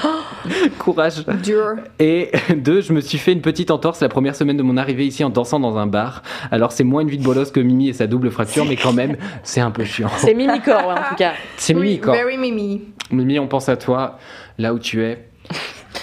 Chez toi en train de jouer aux jeux vidéo, sans doute. Plutôt, oui, voilà, plutôt en train de vraisemblablement. boire des bières dehors. Kalindi, C'est moi. c'est quoi ton mini kiff? J'en ai deux. Ah bah Oh voilà, là bah, tant là, elle qu'à est faire. arrivée, elle a dit j'ai pas de kiff. Ouais, mais là j'ai pensé à des trucs. Alors, la première chose euh, que j'ai découvert que j'aimais dans Perfect Match, Ah. c'est les hommes en crop top. Euh, Bah oui, mais les c'est trop crop bien. pour hommes. Alors je pensais que je n'étais pas fan pour aucune raison parce que j'avais jamais vu vraiment des gens en porter. Et là dans Perfect Match c'est euh, la foire au crop Ah top ouais euh, masculin. Super. Genre il y a deux personnes. Moi il y a Ah. Shane que j'adore pour une raison super bizarre, euh, qui a un grand Ah type ouais, blond, euh, voilà. Mais moi en fait depuis. The Love is Blind. en fait, depuis que je vous, je- mais en vrai, quand j'ai quitté mon ex il y a trois ans, j'ai commencé à sortir avec des hommes musclés et je me suis très vite rendu compte que j'adorais ça. Très Je bien. pourrais pas revenir sur Super. ok. et enlever les muscles. J'ai le droit Oui, t'as le droit d'adorer. sur les goûts. Et donc là, de voir des hommes et là de voir des hommes super musclés avec des tout petits tops où dessous il y a leur tablette de chocolat, je suis tout chose. Et donc Shane, il est musclé. Oh Shane, il est si musclé, Ah c'est bon un enfer. Il a tellement de muscles que ça ne se raconte pas. J'adore même dit ça avec euh, une grosse remontée de mucus en même temps, c'est vrai. Ah, il est tellement beau. Non, mais il a des muscles. Il a des, il a des euh, comment on appelle ça, des hanches musclées. Je savais même pas que c'était possible. Tu vois, ici, là, ça fait muscle, muscle. Il doit bouffer de la prot, en veux-tu, en voilà. Mais Oui. je lui pardonne volontiers. Oui, Car il je l'adore. Et donc, du coup, je trouve ça hyper beau. euh. Et alors, je me suis rappelé du clip de George Michael. Vous vous rappelez euh, Non, c'est pas George Michael. Je me suis J'adore pardon. George Michael. Euh, non, c'est qui? Uptown. euh, Pourquoi tu t'approches Pardon, Uptown Girl, c'est qui déjà? Uptown Girl. She was living in a- Allez, c'est un blind test. Uptown Girl. Attendez, je dit regarde. quelque chose, non? Sans doute, ouais. Billy Joel, voilà. Billy Joel. Rien. Et, euh, et dedans, t'as tous les gars en crop top. Et je me suis rappelé de ce clip que j'adorais quand j'étais plus jeune. Et je suis allée revoir ce clip et j'étais là, super, super, super. Voilà, donc là, c'était vraiment un tout mini kiff. C'était juste pour dire ça. Et alors, mon autre euh, mini kiff, je vais le chercher dans mon sac. Ou sinon, je m'arrête là et l'autre, c'est mon gros kiff. Non, non, on va chercher Non, dans ton bah sac. non, on Attends, tu veut nous un as gros- fait, euh, un là, tu gros nous as fait un mini attends. mini kiff. C'est un teasing de, Ah ouais, de grave. kiff. Non, oh, oh, oh, oh. Eh, Ça suffit, hein. Eh, t'es payé. hein. Mais euh, qui d'autre porte des crop tops euh, Will Smith dans Le Prince de Bel Air. Ah. Ah, mais c'était très à la mode à Les l'époque. 90s, ouais. Mais je suis très habitué, moi, à voir des mecs en crop top, mais encore une fois, je fréquente très peu d'hommes hétéros, donc je ne sais pas dans. Bah là, c'est Ouais, ça, c'est que ces c'est dans une communauté très hétérosexuelle. C'est ça que j'ai ouais. trouvé cool, tu vois. Et bon, bref, mon autre mini kiff euh, est un poil plus culturel. Attention, ne vous fiez pas à cette horrible couverture. c'est incroyable. La typo qu'ils ont choisie. C'est- vraiment ah, attendez, je vous le montre. Où est la caméra euh, principale C'est ma paralysie du sommeil. L'archipel, si vous m'entendez, arrêtez de faire ça. Il faut arrêter avec cette typo. Cette ima- arrêtez il faut arrêter. hein. Globalement, euh, stop it. Il y a une personne euh, qui vient nous voler pendant qu'on est en train d'enregistrer. Euh, Donc voilà. Mais on s'en fout. Pourquoi? Parce que. Moi, l'autre jour, j'écoute les grosses têtes, comme vous le savez chaque jour. Et euh, et euh, il y a une, donc tous les jours, ils font euh, le livre du jour. Et, euh, et le livre du jour, c'était ce livre qui s'appelle Scandaleuse Sarah, que mon mec s'est empressé de m'offrir. Genre, je lui en ai parlé, euh, c'était euh, sur mon bureau le lendemain, donc j'ai vraiment le meilleur mec. Il porte pas encore de crop top, mais j'essaie de le motiver. Et donc, attends, je vais le pitcher, Jacques Oui, oui, bah oui, oui. Et je vous le remonte. Hop, hop, hop, hop, hop. Magnifique. Et donc, ça s'appelle Scandaleuse Sarah. Et en fait, il faut savoir que j'ai une espèce de passion pour Sarah Bernard depuis que. euh, Ah, mais c'est Sarah Bernard. C'est sur mais Sarah oui. Bernard. mais oui, c'est sur. Sarah Bernard. Alors donc ça s'appelle Scandaleuse Sarah. C'est écrit par Elisabeth Gousseland. Je suis actuellement en train de le lire. Quoi Attention de rester à bonne distance du micro Ouais. quand tu parles. C'est vrai ça fait que 5 ans finalement je parle dans un micro. Euh, c'est- l'enfer. Et donc, c'est l'histoire de Sarah Bernard, qui est euh, une actrice euh, française qui est née en 1844, si je ne m'abuse qui a été l'une des plus grandes actrices, sinon la plus grande actrice de sa génération, et qui s'est pas contentée d'être une actrice, qui a été une des premières actrices, qui, c'est une, une des pionnières du marketing du cinéma, c'est-à-dire que c'est une des premières à avoir prêté son visage à des publicités, à du parfum, c'est elle qui a créé ça en allant voir Tant des gars en leur disant, rend, Eh, hein. dis donc, je suis connue, euh, j'aimerais bien mettre ma tête sur vos parfums là, donc chop chop. Et, euh, Ça marche moins bien quand t'es Didier Bourdon, tu viens de mettre un. C'est clair. Et en fait, euh, Sarah Bernard était une femme absolument scandaleuse parce qu'elle se comportait comme on imaginait que seuls les hommes se comportaient à l'époque. Ça va, Louise? Oui, oui, je vais mourir ailleurs. Attendez, j'arrive. et, euh, et donc, elle se comportait comme on, on imaginait que seuls les hommes pouvaient se comporter à l'époque. Ouais. Euh, c'est pour ça notamment qu'on disait qu'elle était scandaleuse. Et aussi, c'est une femme euh, qui a euh, fréquenté des, aussi bien des hommes que des femmes et qui ne Mhm. s'en cachait pas, euh, qui ne me cachait pas sa bisexualité. Euh, ça- Non, c'est bon, t'inquiète, ouais. J'évite de tousser dans le micro, donc les gens Oui, parlent. je comprends. Et donc, euh, c'était une figure extrêmement importante et du cinéma et de la scène. Euh, elle jouait, elle chantait, elle faisait plein de choses. Et donc, elle était aussi connue pour évidemment ses frasques, enfin ce qu'on considérait comme étant des frasques à l'époque. Euh, et euh, Sarah Bernard a fini par être malade de la jambe et a fini par être amputée d'une jambe. Et ce livre vient déconstruire plein de clichés, euh, notamment, euh, enfin plein de, plein de- d'idées reçues qu'on avait sur Sarah Bernard, notamment le fait qu'on croyait qu'elle marchait avec une jambe de bois. Alors Sarah Bernard n'a jamais marché avec une jambe de bois. Elle claudiquait, elle, mar- elle sautillait euh, d'un bout à l'autre de la scène parce qu'elle a continué à jouer. Sa passion, Ah ouais. son obsession, c'était le théâtre, et donc elle continue à monter sur scène. Je pensais que tu saurais ça, Mathis. Non. Elle continue à monter sur scène euh, largement après avoir été amputée, parce qu'elle avait dit en gros enlevez-moi ce genou, euh, je veux monter sur scène, si vous m'enlevez pas ce genou, je me suicide. Donc on lui a enlevé son genou, et elle était là super, parce que moi j'en ai rien à foutre, ce que je veux c'est être sur scène. Donc elle était sur scène, soit assise, soit elle claudiquait d'un endroit à l'autre, soit elle était avec des porteurs, Euh, et donc elle a joué avec une jambe en moins jusqu'à la fin de ses jours, idolâtrée par tout le monde, crainte par tout le monde aussi. Et donc c'est son parcours qui est euh, retranscrit dans Scandaleuse Sarah, dont mon mec et moi, ça fait longtemps avec mon mec qu'on s'intéresse à cette figure iconique euh, du cinéma. Et qu'on aimerait écrire un truc sur elle, euh, un- une série ou un film. Alors ça a déjà été fait, je crois qu'il y a déjà eu euh, documentaire et peut-être un film, euh, un, un film non documentaire. Et euh, c'est un truc que j'aimerais. vo- Pourquoi Parce qu'il y a quelqu'un qui commente sur le chat, ça fait rire. Quelqu'un dans le chat a dit euh, Je suis déçu par toi, Mathis, a ajouté au bingo de Kalindi. Et c'est drôle parce que c'est vrai. Je suis déçu de toi, Mathis. Non, c'est pas ça, c'est que t'es tellement passionné par le théâtre et, et Bah, Sarah suis Bernard est une telle. mais euh, je connais pas un dixième de tout ce qui s'est passé dans le théâtre de euh, l'an 2 avant Jésus-Christ à nos jours. tu. Oui, J'ai bon, loupé deux, Sarah- trois bails Sarah quand quand même. Mais euh, Je suis qui ne incompétent, je suis incompétent, voilà. donc c'est passionnant parce que euh, voilà, c'était une femme très en avance sur son temps, euh, une femme qui n'avait pas peur des candidatons, qui aimait les provoquer même. Et euh, ce livre euh, le raconte très joliment dans un livre très court, euh, avec une très moche euh, couverture, mais ne vous fusifiez pas. Euh, vous apprendrez beaucoup sur Sarah Bernard si vous vous, vous passez outre cette couverture. Voilà, c'est tout ce que j'avais à dire. Très bien, c'est super. Bah, c'est J'adore. Scandaleuse Sarah de Elisabeth Gousseland. Hurle dans le, pod- dans le podcast Toujours. encore une fois. bah oui, c'est nécessaire. Sinon, le podcast C'est euh, s'auto-détruit. c'est pour bien affirmer son kiff. Mais elle a bien raison, elle a bien raison. C'est un kiff euh, bien affirmé. Et du coup, ça m'intrigue, même si la couverture, Moi, je te le en passerai effet, me, me repousse. Mais euh, oui. Bah, la Ouais, couverture, ouais, j'avais trop honte parce que l'autre jour, hein. l'autre jour, je vais euh, à Munich et dans le train, euh, en face de moi, il y avait un petit mignon. C'était ça que tu disais? Et Attends. je disais ça. C'est quoi un petit mignon? C'est un plat, c'est une personne, c'est un chien, c'est quoi? C'est une personne, bien sûr. D'accord. de type euh, masculin, j'imagine. D'accord. Et il était fort mignon. Et en plus, il était allemand, il parlait allemand, mais il lisait un livre en français, genre L'espion du Kremlin. J'étais là, oh, si chic. Et il avait un petit look un peu. euh, C'est chic de parler français, pas quand t'es français, mais euh, quand t'es Exactement. russe, Bah, je pense qu'il devait chic. être franco, euh, franco-allemand. Et il arrêtait pas de me jeter des regards et du coup je me suis un peu laissé prendre au jeu. Sauf que je lisais ça et j'avais trop peur qu'il voit ma couverture. Donc du coup pendant une heure j'ai lu vraiment en pliant mon livre comme ça, en mode il ne verra jamais que je lis un truc avec cette couverture parce que je me suis dit il va croire que je lis de la littérature euh, pour Zouz, tu vois, les trucs de chiclit de l'enfer là. Ouais. Tu sais, les Et trucs de coup, chiclite, là. Tu te disais, genre, ouais, s'il pense pas ça, bah du coup. euh, Pas trop honte, tu vois, je voulais trop pas. Donc, Ah C'est euh, l'occasion de faire une petite la allusion. honte, quoi, la, la littérature. Non, je dis pas que c'est la honte, je dis juste que j'avais pas envie que. Bah non, que tu dis. non, je dis juste qu'il y a des trucs qui sont fabriqués pour les meufs avec des extrêmes euh, grandes guillemets Oui. et qui sont euh, souvent pas ouf. J'en ai lu quelques-uns dans ma jeunesse et euh, j'ai pas aimé, voilà. Donc, Oui, mais euh, donc du coup, si un gars te juge là-dessus, euh, nique-lui, tu vois. Non, mais je savais qu'il allait pas Bah, me coup, juger non, de toute coup. façon. Il m'avait aimé pour voilà. mon physique, pas pas. pour ma, la- ce que je lisais de C'est toute pas manière. totalement faux. Ouais.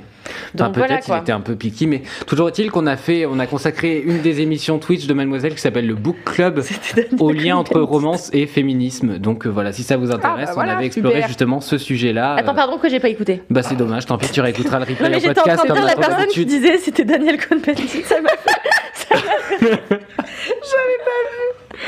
Ah, quel enfer Se faire draguer dans un train par Daniel Cohn-Bendit. Aïe. Franchement, j'aurais pas dit non. J'aurais- Je le dis, je le dis, je le dis. Quoi? Je sais pas, ouais. Mais arrête d'être étonné par les, les pas les j'aurais pas dit non de Kalindi, tu vois.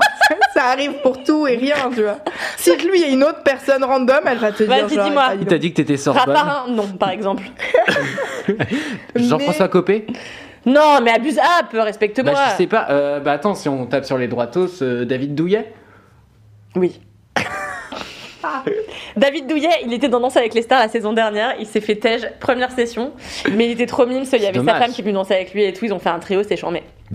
Ok. Ma seule anecdote sur David Douillet, non, pas la seule, puisque je l'ai vu une fois à Levallois. À Levallois, c'était une très grosse scène du judo. C'est vrai, notamment au stade On Marcel peut s'autoban de Twitch S'il vous plaît, je monte mes seins. Allez, c'est parti.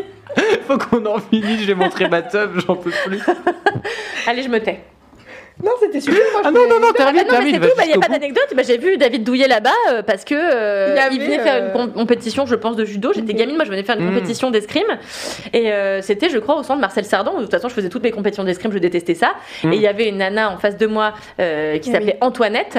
euh, et c'était mon némésis parce qu'elle faisait super bien de l'escrime. Et euh, moi, non. Et en fait, Antoinette, en plus, euh, était trop belle. et vraiment, les némésis de Kalindi sont souvent des gens qui font des trucs mieux qu'elle.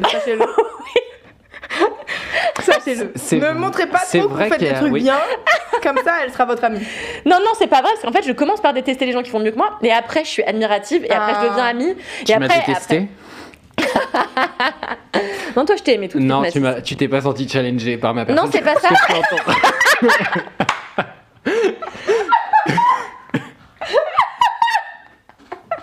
Tant pis, je ne le prends pas mal. Non, non, pas du tout. Non, mais moi, je t'ai toujours trouvé brillant. Attends, je dis toutes les deux secondes que t'es brillant, que t'es mille fois meilleur auteur que moi. et Avant que de dire trop que je te déçois. Kalindi, tu as une relation amoureuse, c'est toxique. Mais non, c'est pas ça. C'est juste que je pensais que toi, qui es un grand et spécialiste du théâtre, c'est juste que t'es spécialiste du théâtre, c'est tout. C'est vrai. Et moi, je suis très admirative de 10 vous. minutes, hein, mais oui. Et vraiment très admirative. Moi, j'ai que des amis que j'admire. hein. Donc, euh, votre bah. théorie s'écroule. Voilà. It's fading away. Allez, passez à autre chose. Le geste est important. C'est l'occasion finalement de faire sans transition appel à ton kiff, ton mini kiff à toi, Louise. Oui, alors moi, mon mini-kiff, il va vous plaire, j'en suis sûre, car c'est un jeu vidéo. Eh ben. Ah Vous qui êtes des Ben gros oui. gamers. Vous Bah. êtes des gros gamers? Bah, Kalindi. moi, oui, en tout cas, c'est sûr. Toi, t'as joué au moins à The Last of Us une fois, donc. euh, fois. Ah, voilà. J'a- J'adorais les Sims personnellement. Eh ben, j'ai- t'as adoré les Sims, ça chance, J'ai ça eu peut une te plaire. PS2 longtemps. Je jouais un peu à GTA parce que je, je prenais les taxis dans lesquels tu pouvais faire monter des gens. Est-ce que t'essayais de bien courses. conduire ou pas? J'essayais de bien conduire au début. C'était mon rêve. de Et après, j'allais jusqu'à un GTA. ponton. Où je savais qu'on pouvait conduire et je savais qu'il y avait une touche pour sauter de la voiture en marche. Et du coup, je faisais ça, j'allais à fond sur le pompon, je sautais de la voiture en marche et je voyais la voiture partir dans l'eau avec la personne dedans. Je me disais, ah, ah, je suis machiavélique. Et après, Ah je voyais d'autres gens qui jouaient et vraiment ils butaient des gens avec des fusils d'assaut et j'étais, ah oui, on n'a pas le même usage. Non, bah ouais, moi, c'était d'essayer de bien conduire et de pas griller des feux pour pas me faire euh, poursuivre par la police. Alors Donc on en est là. Ça, Je savais pas que tu joues autant, chat.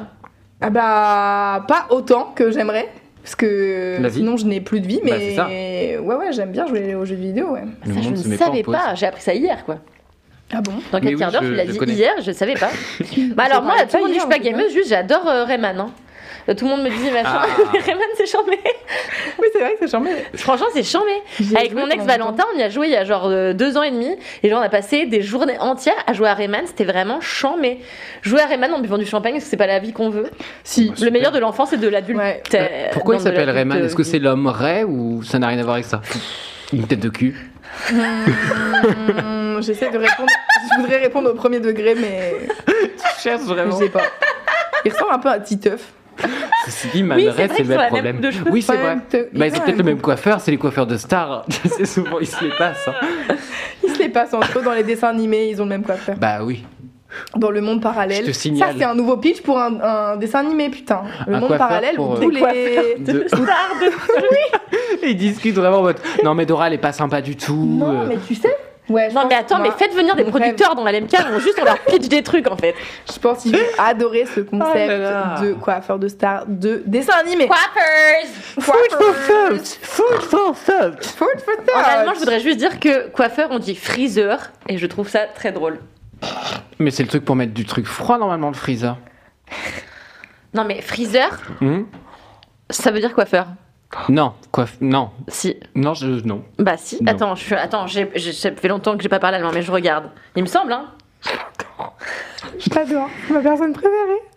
Ah, je savais que vous alliez bien vous entendre. Il est marrant, hein. Elle, elle parle de toi, je suis pas sa personne moi préférée. je suis désolé, je le prends pas mal, Louisa. J'adore aussi On se connaît depuis 10 minutes, tout va bien. Mais voilà, c'est qu'on s'est pas trop vu encore. Mais non, mais. T'as Ah, pas compris la blague qu'il a ça- fait en fait. Ah, crois. bah voilà, freezer T'as pas compris la blague qu'il a fait. Je crois qu'elle l'a vraiment pas. Non, elle a pas Ah oui, compris. le freezer Parce qu'en fait, en allemand, on dit Kühlschrank, le frigo, donc je me suis dit, attends, il y a peut-être une autre manière de dire. J'ai l'air de parler allemand. Oh, j'ai l'air de parler allemand. Mauvaise Oui, t'as complètement l'air de parler allemand, Matt. C'est vraiment l'enfant Kinder. is. Évidemment que j'ai l'air de parler allemand et de marcher un peu droit. Mais ce n'est pas le cas.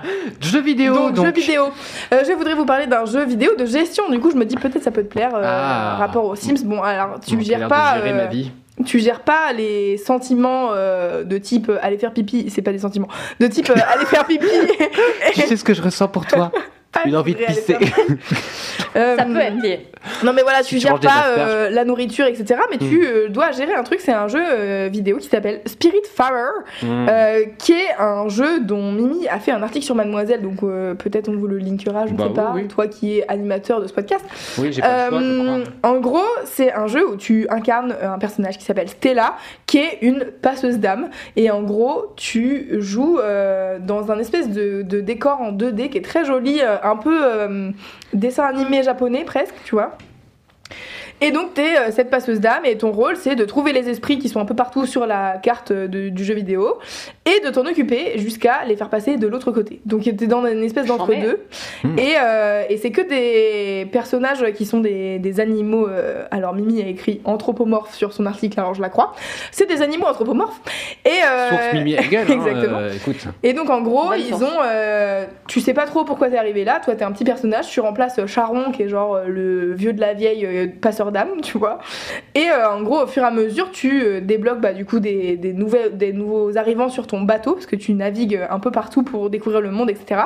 Et c'est un jeu de gestion parce que tu dois rendre tes passagers heureux, tu dois euh, faire à manger, tu dois euh, leur euh, faire des maisons et des trucs comme ça.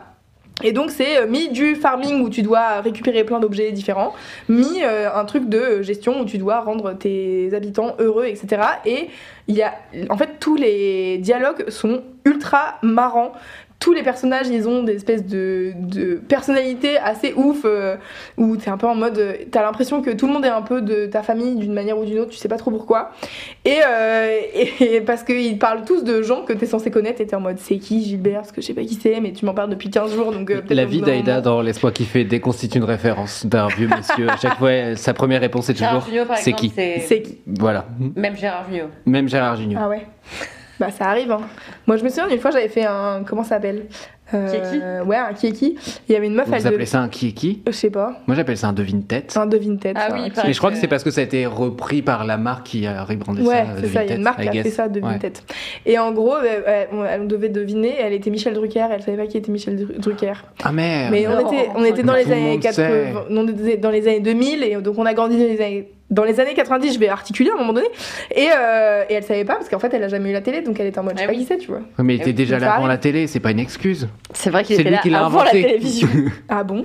Il faisait quoi avant la télévision? Mais non, on rigole, c'est Ah, parce qu'il est d'accord. tellement vieux. Pardon, excusez-moi. Très premier degré. Euh, bref, et donc euh, Spiritfarer, c'est un super euh, joli jeu vidéo euh, qui est un peu euh, même très touchant parce qu'en fait, du coup, en, en plus, ça parle de la mort et de d'accepter euh, de mourir, d'accepter le deuil, etc. Et euh, tu joues ce personnage qui est trop mignon, qui est suivi H24 par un petit chat qui est vraiment très chou. Et, euh, et voilà, et c'est très chouette et tous les animaux sont très mimes et tu t'y attaches euh, assez vite. Et, euh, et voilà, c'est mon petit kiff du moment, c'est le jeu vidéo auquel je joue en ce moment qui est vraiment pas nouveau ni rien, mais euh, j'avoue que là je Trop me Ça se joue à quoi?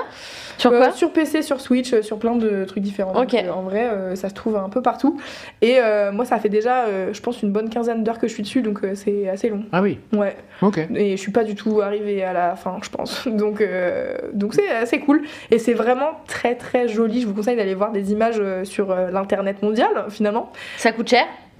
Je crois pas, j'ai pas noté le prix, mais je pense que c'est euh, max une trentaine d'euros. Mais je pense que c'était 20 balles. Ok. Un truc dans le genre. Et, euh, et un autre mini-jeu auquel j'ai joué il y a pas très longtemps que je pense tous les gens qui sont sur Twitch connaissent, c'est Unpacking, Oui. qui est euh, un jeu où tu dois ranger des Putain, cartons. Ah, mais c'est Mimi qui en avait fait un Je kiff. crois que c'est ça, c'est Ah bah il y a les oui. fameux bruitages un peu drôles, c'est ça Non, parce que chaque truc a été euh, enregistré pour que le bruit du carton soit pas tout à fait le même euh, Ah d'une ouais fois sur l'autre. Je crois qu'il y a un truc comme ça. Ah, peut-être Vous nous a expliquez que dans le son, c'était intéressant de Mais jouer en au tout jeu. cas, moi j'y ai joué et euh, j'ai adoré parce que j'adore ranger des trucs et je suis vraiment une grosse maniacos. Et j'étais en mode ça, ça peut pas se ranger là parce qu'en fait, il y a pas de place après, euh, ça respire pas dans l'espace. Voilà. Ah, j'avoue, je suis en train de regarder des images de Spirit Farer, ça a l'air C'est trop très joli. beau. Hein. Ouais, Ah ouais. super et donc, euh, du coup, t'as un gros bateau et que tu dois améliorer à chaque fois. Donc, t'as des, ré- des. La monnaie euh, de Spiritfarer, c'est des lueurs que tu dois récupérer en Oh. faisant des, petites, euh, des petits jeux et tout. En fait, c'est assez cool parce qu'il y a plein de mini-jeux euh, et de la gestion et de, une histoire vraiment avec les persos et tout. Et tu vas sur plein de petites îles euh, qui ont euh, chacun des trucs que tu peux récupérer dessus, euh, genre euh, des graines ou des trucs comme ça. Et sur les îles, il y a toujours des persos qui, des fois, ont des, ont des petites histoires euh, annexes, tu vois, genre il y a plein de quêtes annexes. Et franchement, ils sont trop marrants. Les dialogues sont trop cool, c'est trop bien, et c'est en français, donc euh, n'hésitez pas, c'est facile, euh, Ça a l'air trop bien. Voilà. Même moi, ça me donne envie. Ah Ça bah, se joue pas sur portable.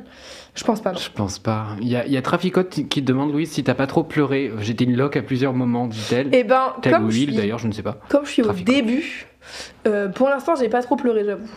Mais, euh, mais c'est que le début. Donc je Hmm. sais pas, peut-être la suite va me. Garde espoir. Ouais, je pense que vous me connaissez à force. euh, je pense que je vais Ouais. chialer à un moment donné. Beaucoup de gens ont l'air d'avoir adoré le jeu, en tout cas, ils sont très contents d'avoir des recos jeux vidéo, et en même temps, s'ils attendent après moi, ça Ah bah, n'arrivera pas, donc on est très contents. Et Cédric. moi non plus. Cédric, Mimi ou toi Bah voilà. C'est Bah, c'est bien. c'est le trio, Avec le quand même triangle pas mal de gamers. Hein, ouais. Bah oui, mine de rien. Mais c'est trois personnes qui ne sont plus, euh, en tout cas, à plein temps chez Mademoiselle. C'est ça. Ouais. Et voilà.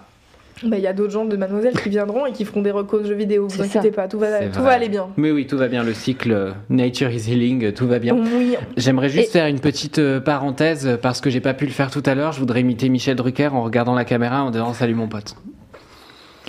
Salut mon pote. Fin d'imitation de Michel Bref. Drucker. Si vous voulez vomir dans des sacs, euh, J'ai vous en avez sur tous les côtés, normalement de la table. Super je sais pas quelle caméra je dois regarder. Attends, oui, là, là. Hiring for your small business? If you're not looking for professionals on LinkedIn, you're looking in the wrong place. That's like looking for your car keys in a fish tank.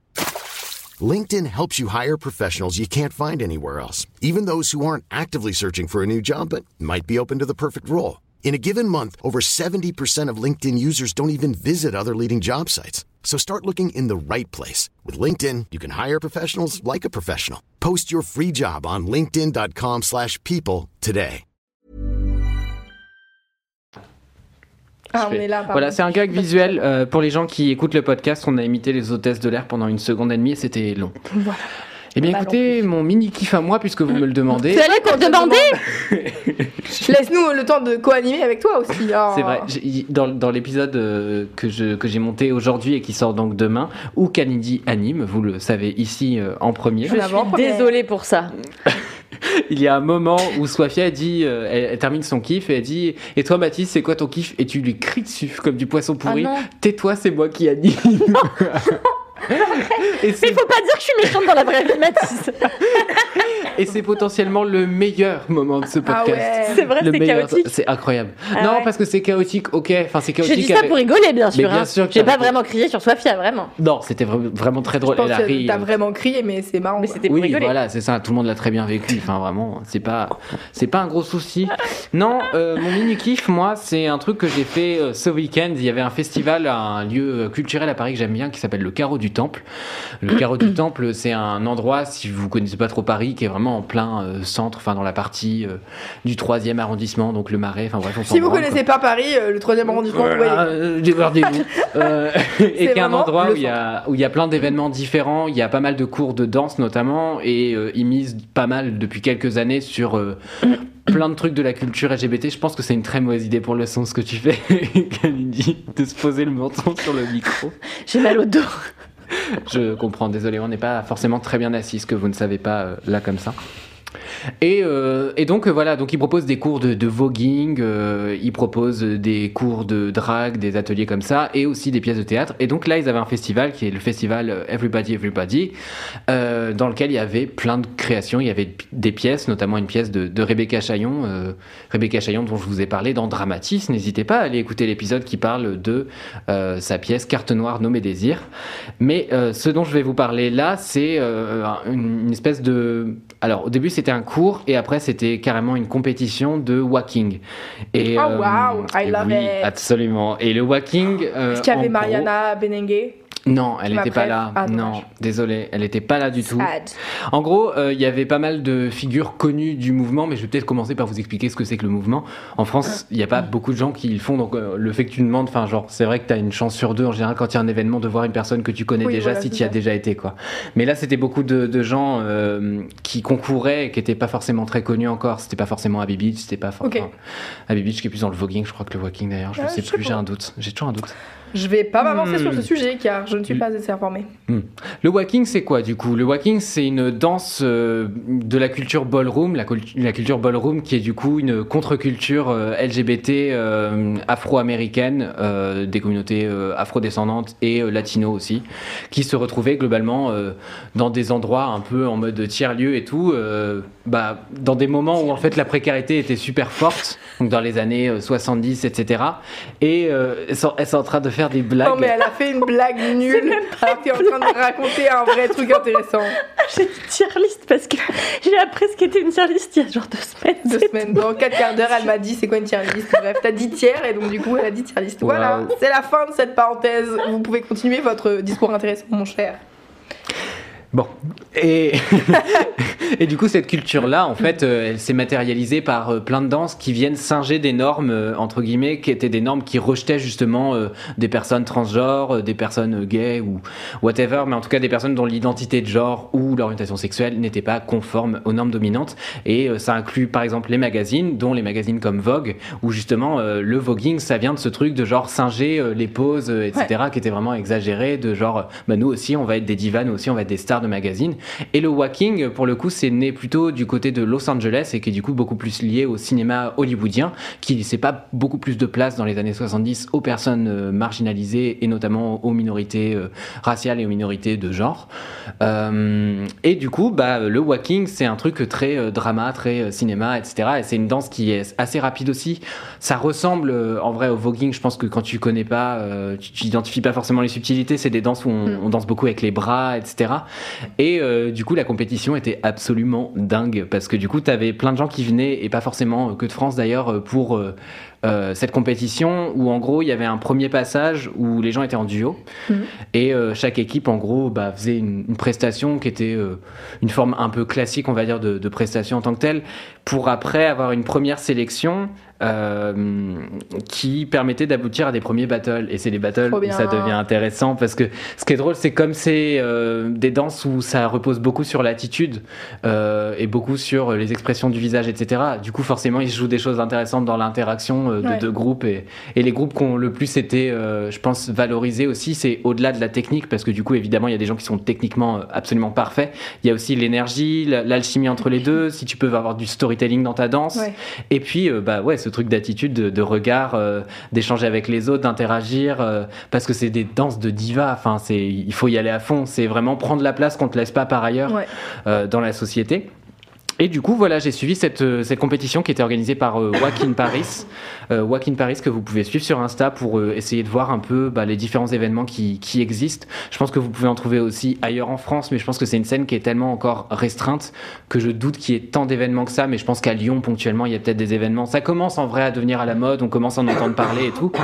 Euh, notamment avec des gens comme Princesse Madoki, qui est, qui est une des figures phares du mouvement et qui aujourd'hui a chorégraphié Starmania de Thomas Joly, dont je parle également dans Dramatis. Mais Je- incroyable, ce plug est super. N'est-ce pas J'ai- J'aime bien caser mon, mon travail comme ça.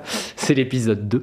Et euh, elle travaillera aussi sur son Roméo et Juliette à l'opéra. Donc euh, voilà, c'est c'est des chorégraphes qui commencent à, à vraiment être valorisés pour leur travail. Ouais. Et c'est chouette et à apparaître de plus en plus parce que bah, en fait, c'est des danses qui sont super intéressantes pour leur histoire. Et je pense que c'est faut vraiment être vigilant, je pense, dans l'essor que ça prend en ce moment, à ce que ce soit surtout pas décontextualisé, surtout pas réapproprié, euh, mais comme le drag en vérité. Le, Ouais.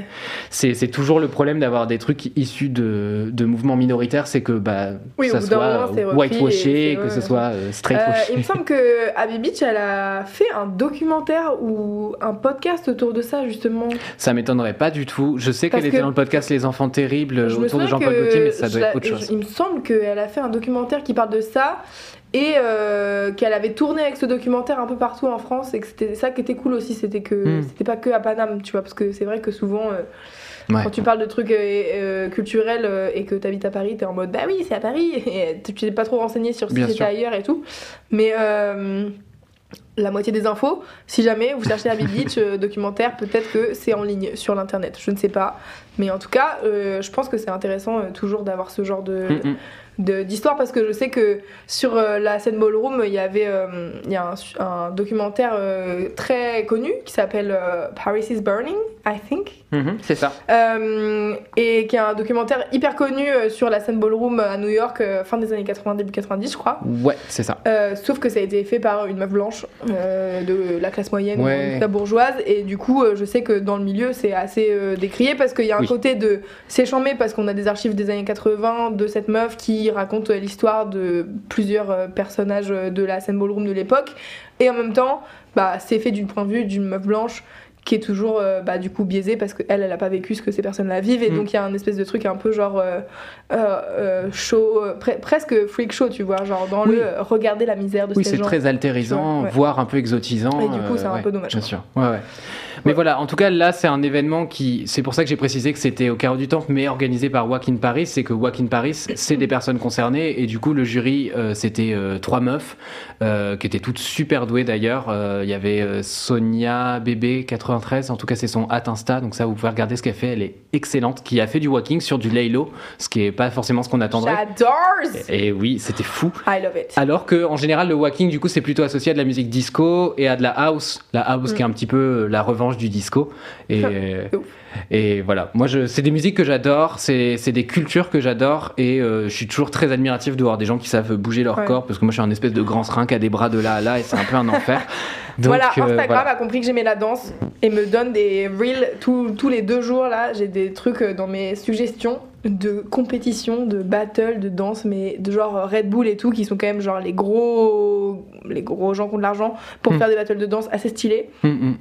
Et l'autre jour, je suis tombée sur un gars, il faisait un move incroyable où il, fait, il commence à faire une pompe et après, il soulève ses jambes en l'air, comme s'il faisait un poirier là. Oh. Mais il est sûr, ses deux mains étaient vraiment en mode Mais Oh. frérot, comment c'est possible de faire ça avec son corps? Enfin, Mm, mm. Et bref, j'étais fascinée, j'étais en mode ouais. Et le moment est trop bien parce que ses potes derrière font genre qu'ils le tirent vers le haut Uh-huh. avec des fils invisibles, c'est merveilleux, j'adore, j'adore la danse, c'est Incroyable.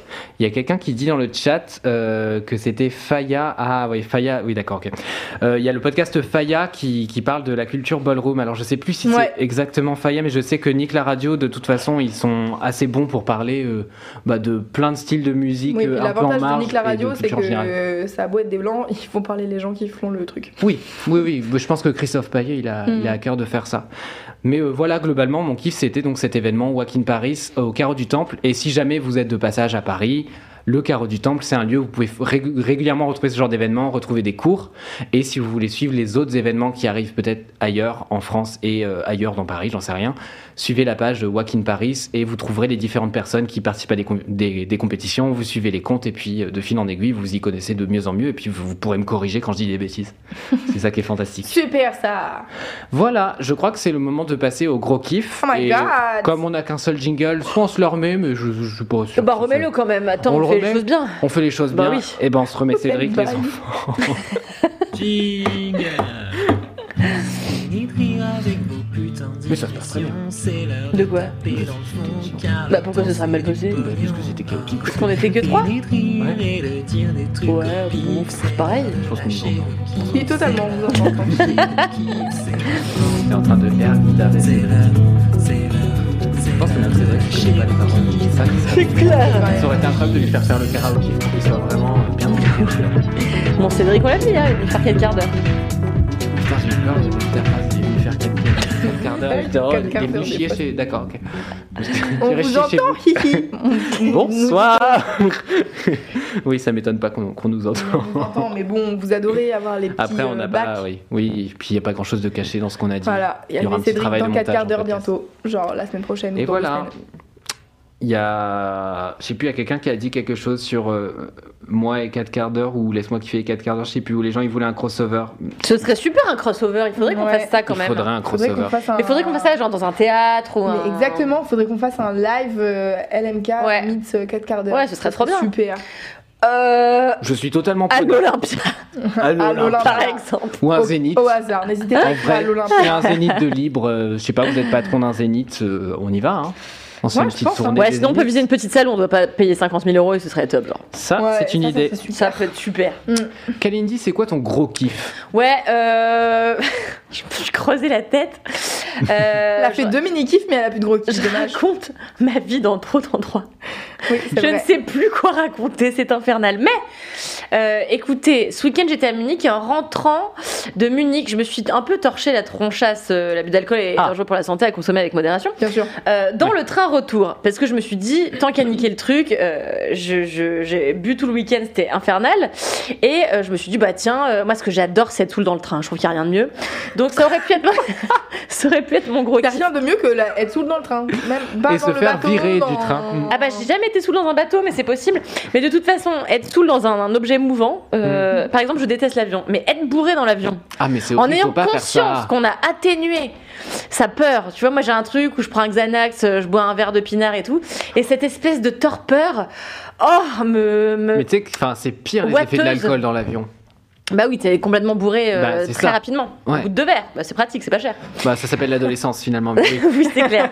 Et donc là, j'étais saoul dans le train et je me disais c'est super et tout. Et alors, figurez-vous qu'il y avait plus de gens qu'il n'y avait de place dans le train. Donc, euh, moi, j'ai laissé ma place à une petite dame euh, qui était debout et donc moi, je suis allée me mettre au wagon-bar. Mon excuse. Pour aller boire un coup et manger un croque-monsieur à 52 000 euros. Bien sûr. Et, euh, et donc j'ai bu comme ça et j'ai essayé d'écrire- euh, le nouvel épisode de mon podcast Nimp. N'hésitez pas à vous abonner sur euh, les En étant bourré dans le train. Bah j'écris souvent bourré, Nimp hein, quand Ah même. ouais. J'écris souvent le soir un peu sous soul. Et euh, du coup j'ai commencé à écrire et je me dis vas-y en vrai la flemme de fou, j'ai juste envie de regarder par la fenêtre et de penser euh, à l'existence. Donc j'ai j'ai fermé mon ordinateur, j'ai recommandé une bière et j'ai regardé par la fenêtre et euh, j'ai commencé à réfléchir et j'ai eu l'idée de mon deuxième roman. Donc Oh. j'ai été tellement contente. Waouh. Donc bourré en train, Bourré en train. je pourrais raconter ça, part, ça part pas dans très ma bien. préface. Mais ce qui, est, ce qui est rassurant, c'est que t'en parles pas à vif. Tu vois, t'en parlerais à chaud, je serais en mode, je pense que c'est une mauvaise idée. Non, je mais pense là, t'en parles avec du recul. Oui. En fait, non, mais parce qu'en fait, c'est pas une histoire inédite. C'est une très vieille histoire que j'ai dans ma tête. Parce qu'il faut Ah. savoir que depuis que je suis adolescente, j'ai un petit pécule d'histoire que je me raconte dans ma tête quand je marche dans la rue et que j'écoute de la musique triste pour pleurer. Et notamment quand j'ai. nous sommes la même personne. C'est Vraiment, vrai, toi oui. aussi. Je te fasses ta playlists. playlist. C'est ramper sur. vos histoires, parce que les playlists, on les a, tu vois. Non, ramper sur l'autoroute en larmes, c'est ma playlist. Oui, il y a les meilleurs titres de playlist, Mathis, si tu le connais pas. Oui. Vraiment. Vas-y, donne-nous en d'autres, deux, trois là. Ah oui, bah vas-y, continue ton anecdote. Bah non, j'aime pas euh, Ah, parler bon, quand bah, on m'écoute pas, ah, c'est pas sympa. ah, Pas qu'on ah. coupe. Pardon, excusez-moi. Hop, c'est vrai qu'elle aime pas qu'on la coupe. Euh, j'ai roulé au ralenti dans une décapotable à Dreux, qui est la playlist pour chiller. J'ai musique complexe pour Grotebé, euh, qui est la musique, euh, tu sais, vous voyez la musique un peu genre, euh, c'est un peu de l'acide, mais en même temps c'est un peu des trucs électro un peu pointus en Non, mode, je pas, rentre dans la base ça de données, etc. Tu vois. Tu sais, enfin, et bon, euh, le mec qui D'accord. tape très vite sur son clavier, il fait et bingo. Euh, c'est un peu ce genre de musique. Voilà, et, et j'ai vraiment des moods où j'écoute ça. Hein, j'ai arrivé au ralenti en soirée, c'est toujours utile. Euh, boire sa verveine en attendant la mort. Celle-là, c'est ma Euh, ah, j'ai- une des récentes où je mets que des musiques un peu euh, cérémoniales, un peu solennelles, qui s'appelle Et si on crucifiait ta mère, Jérôme Euh, Voilà, il y en a beaucoup, ça pourrait durer longtemps, donc je vais peut-être pas faire les un dire. spectacle juste avec les titres de playlist de Mathis. Je sais pas si ça duré longtemps, peut-être 10 minutes, mais. bah, elles ont 400 titres en général, donc oui. Toujours est-il que du coup. Ah Vas-y, vas-y. Je sais plus. Euh... Je disais quoi de roman quand Oui. t'étais bourré. Oui, oui, c'est ça, mais je voulais raconter un autre truc, j'ai oublié. Oui, non, donc j'ai un petit pécule d'histoire que je me raconte dans Ah la oui, rue pour ça. chialer. Et, euh, et c'est toujours quand j'ai bu un verre, je, je, quand je rentre chez moi, je suis un peu d'humeur mélancolique. Donc j'aime à écouter dans la nuit de la musique déprimante as fuck. En général, les morceaux de Mark Richter. Et je Mark marche. Richter. Oui Et je sais pas qui c'est, dites-moi qui c'est. C'est incroyable. C'est un mec qui, écrit, qui fait beaucoup pour le cinéma. Oui, il fait beaucoup de musique Il a fait euh, tout un, toute une reprise entre guillemets autour de Vivaldi des quatre saisons et euh, c'est beaucoup réutilisé. C'est très très, beau. et notamment il a fait euh, la bande originale de euh, Premier Contact euh, et euh, de Shutter Island. Il a signé un morceau aussi et euh, bah, le morceau le plus connu, c'est celui que j'écoute tout le temps. Il, celui qui passe dans le troisième épisode de The Last of Us au moment où ils boivent le vin. Ok. Voilà, bon, cette musique-là. Bref, je l'écoute tout le temps pour pleurer et tout. Et, euh, et donc, j'ai un pécule d'histoire dont je ne me suis jamais servi, mais qui existe dans ma tête depuis que j'ai genre 14 ans. D'accord. Et l'autre jour, donc, je suis dans le train, je suis en train de boire ma bière, etc. Et là, je me suis dit, putain, il y a une histoire que j'adore, je chiale tout le temps dessus, pourquoi je l'écrirai pas? Et en vrai, c'est super con parce que j'ai vraiment une tonne d'histoires que j'ai dans ma tête depuis super longtemps et que je n'ai jamais écrites et je suis tout le temps en train de réfléchir à des nouvelles idées de trucs à écrire alors que j'en ai déjà plein que j'ai jamais exploité. Et donc, je me suis dit, bon, bah, je pense que ça va faire un super deuxième bouquin. Et euh, je suis rentrée chez moi et j'ai écrit immédiatement, j'ai commencé immédiatement à écrire ce que je ne fais jamais. D'habitude, je laisse mes idées prendre la poussière et Eh mes oui. rêves avec. Et après, tu les as plus, t'as plus le mood. Bah après, j'ai plus le mood et tout. Et euh, je sais que l'alcool est souvent mauvaise conseillère en termes de littérature. L'ayant expérimenté plein de fois. Connaissez-vous ce hein. C'est vrai. Joindre Mais pour Michel lui, il est mauvaise conseillère en tout point. Oui, Euh, je pense. Mais, euh, mais il s'avère que, je sais pas si vous avez déjà eu ça, mais vous vous dites, euh, genre, vous êtes bourré. euh, Bon, voilà. Euh, Oui, Louis, ne boit Louise, un pour Louise, un peu moins. Mais euh, voilà, vous êtes saoul et vous dites Ah, J'ai une idée, vous rentrez chez vous, vous écrivez, vous dites Je suis un génie, personne n'a écrit quelque chose d'aussi génial. Oh, Goncourt direct. Et le lendemain, vous vous réveillez, vous n'êtes plus saoul, vous relisez et vous vous rendez compte que c'est de la merde. Donc, euh, c'est quelque chose qui m'arrive très, très, très, très, très régulièrement. D'autant plus qu'avec. dire à quel euh, point elle est ivre. D'autant plus qu'avec C'est ma. peut-être ça le problème. Oui. D'autant plus qu'avec ma collègue Alix Martineau, que vous connaissez bien naturellement ici, euh, on écrit des choses ensemble et on écrit tous les mercredis soirs. Et comme euh, on n'a pas d'endroit, euh, enfin Alix et moi on habite loin, on se rejoint au bar. Donc en fait, Ah. tous les mercredis soirs, on est au bar de everything. 18h30 à minuit et on écrit tous nos trucs au bar. Donc on sait combien l'alcool peut être aussi excellente conseillère que mauvaise conseillère. Et c'est souvent la deuxième option. C'est-à-dire que souvent, elle, je- moi je trouve que je suis désignée, mes idées se désinhibent un petit peu, j'ai l'impression. Le problème c'est qu'après, euh, le moment de les, écrire, c'est là que ça devient un peu plus... euh, Ouais, après c'est bien, t'as plein d'idées, tu les mets sur papier, après tu fais le tri. Exactement. Toujours est-il que là, je vais ma deuxième idée de roman et je suis trop contente. Donc c'est plus un kiff de ex- d'expectation. C'est que, euh, en fait, quand j'ai commencé à écrire euh, le premier roman que j'ai fini d'écrire, parce que j'en avais écrit un autre avant mais qui était tellement mauvais, je me suis arrêtée genre aux deux tiers, et, euh, et qui était vraiment, vraiment un enfer, vraiment le truc qu'on écrit à 16 ans et demi. Mathis, ça va, je te- je t'ennuie pas trop Non, non, il, non, il est perdu dans le vague, il est comme ça. Non, non, non, non, Laissez-moi sauter par la fenêtre, ce qu'elle dit m'ennuie. J'étais en train de checker que tout allait bien dans le chat. Et, euh, et qu'est-ce que je disais? Oui, donc en fait, le truc, c'est que le, le, le premier roman que j'ai écrit, que j'ai terminé en décembre, là, euh, ça a été la, franchement la plus belle expérience professionnelle de ma vie. Alors pour l'instant, qui n'est pas professionnelle, qui est vraiment une expérience personnelle, puisque euh, voilà, personne ne m'a donné d'argent pour le faire. professionnel. euh, Mais, euh, demandez à tous à l'univers, s'il vous plaît. S'il vous plaît, c'est la plus belle expérience de ma vie. Et en fait, le mardi soir, je donne des, des cours dans des, enfin, j'anime des ateliers d'écriture.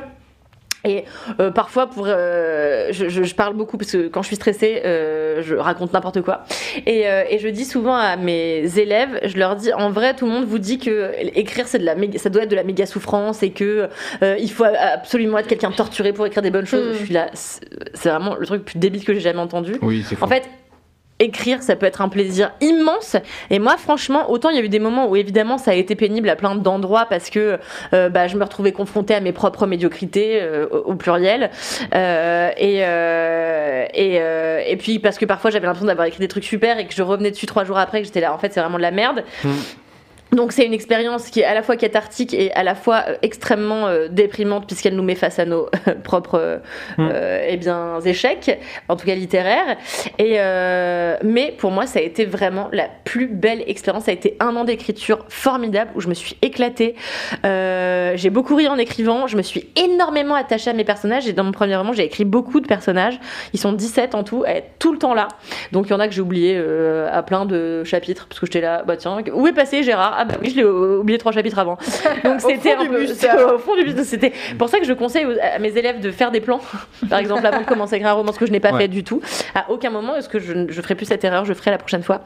Euh, mais du coup, je me suis tellement attachée à mes personnages que quand j'ai eu terminé d'écrire ce roman, j'ai eu franchement un mois et demi Ouais, de vie. où j'ai été un peu déprimée Mm. d'avoir quitté ces personnages Bien sûr. qui en plus étaient des gens que je connaisse, qui m'entourent, mais qui euh, que j'ai transcrits dans pour la fiction, donc ils sont mieux que les gens que je fréquente en vrai. Et du coup, je m'étais vraiment de fou attachée à tous ces personnages et je me suis vachement attachée à mon héroïne, Hmm. qui est moi, mais qui est un moi euh, infiniment plus désagréable et déprimé, euh, voilà. Ça Non, je vous Allez, assure. c'est cadeau. C'est vraiment un, non mais Ouais, c'est ouais, vraiment un personnage euh, principal un peu sombre Mhm. euh, et extrêmement euh, euh, comment on dit? Euh, pas satirique, euh, merde, bah, j'ai pas les mots Cynique. de Sarcastique cynique, cynique, cynique, Cynique. et, oh, sarcastique. extrêmement cynique Ouais. et pessimiste, etc. Et évidemment, dans sa quête euh, personnelle et dans son voyage euh, intime, euh, elle va retrouver un peu de lumière et un peu d'optimisme, mais euh, en tout cas, c'est pas quelqu'un de très optimiste à la base. Et, euh, et je me suis beaucoup attachée à elle, euh, donc à moi, euh, Mhm. ce qui est une expérience assez schizophrène. Ouais, ouais, ouais. Et franchement, c'était vraiment une super thérapie. Et je pense que je l'ai fait à un moment donné de ma vie où j'avais besoin de, bah, de faire une vraie thérapie et de faire une introspection euh, toute seule, notamment sur les, les questions du deuil, etc. Et, euh, et donc là, mon kiff, c'est j'ai commencé à écrire ce deuxième roman et je suis tellement ravie parce que je sais que là s'ouvre une aventure de- devant Ouais. moi avec de nouveaux personnages, de nouveaux twists, de nouveaux drames et Ouais. un plan. Et en fait, vraiment, c'est le truc Mal. qui m'enjaille le plus en ce moment parce qu'avec Alix, on écrit, euh, on écrit une série qui est vraiment très compliquée, enfin qui nous prend beaucoup la tête et on écrit d'autres choses à côté. Mais ça, c'est vraiment mon projet qui n'est qu'à moi, que je ne partage avec personne, euh, sur lequel personne ne peut avoir de regard avant que j'ai décidé euh, de, Mm. de l'offrir aux gens, enfin de le faire lire en tout cas. Et euh, voilà, donc euh, j'ai commencé, j'en suis ravie et j'ai trop hâte de voir où ça va mener. Et c'est une, une nouvelle aventure qui va être trépidante, je Bravo. pense. Voilà. Bravo, Trop bien. Ouais, c'est trop bien, franchement. C'est vraiment le meilleur exercice, je trouve. Mais alors moi, je suis fascinée par les gens qui écrivent des trucs euh, non réels. Genre, euh, je sais Mm. pas comment vous faites pour avoir un cerveau pour inventer des gens. Je trouve ça ouf. Bah parce que déjà, tu t'inspires beaucoup, je pense, de ce ouais, que ouais, tu vois. mais. Oui. Je C'est sais pas, genre, euh, ouais, je sais pas, quand j'étais adolescente, j'ai beaucoup passé de temps sur un forum d'écriture. Et euh, Vous franchement- rencontré Lucie, une ancienne de Mademoiselle aussi. Une ancienne, ouais, ancienne rédac beauté de Mademoiselle. Et en vrai, je. J'ai jamais réussi à écrire. Enfin, tu sais, genre, il y avait vraiment des. beaucoup. En plus, c'était un forum où il y avait beaucoup de défis d'écriture, de machin, de trucs comme ça. Et franchement, j'étais ultra mauvaise pour écrire des trucs euh, fictifs, quoi. Parce qu'en fait, mais bon, en même temps, j'avais euh, 17 ans. Mais, euh, mais ouais, je sais pas, j'arrive pas à avoir de la profondeur. Ou alors, juste, euh, je suis trop euh, en mode, il faut que ça soit absolument nouveau et neuf et euh, que personne.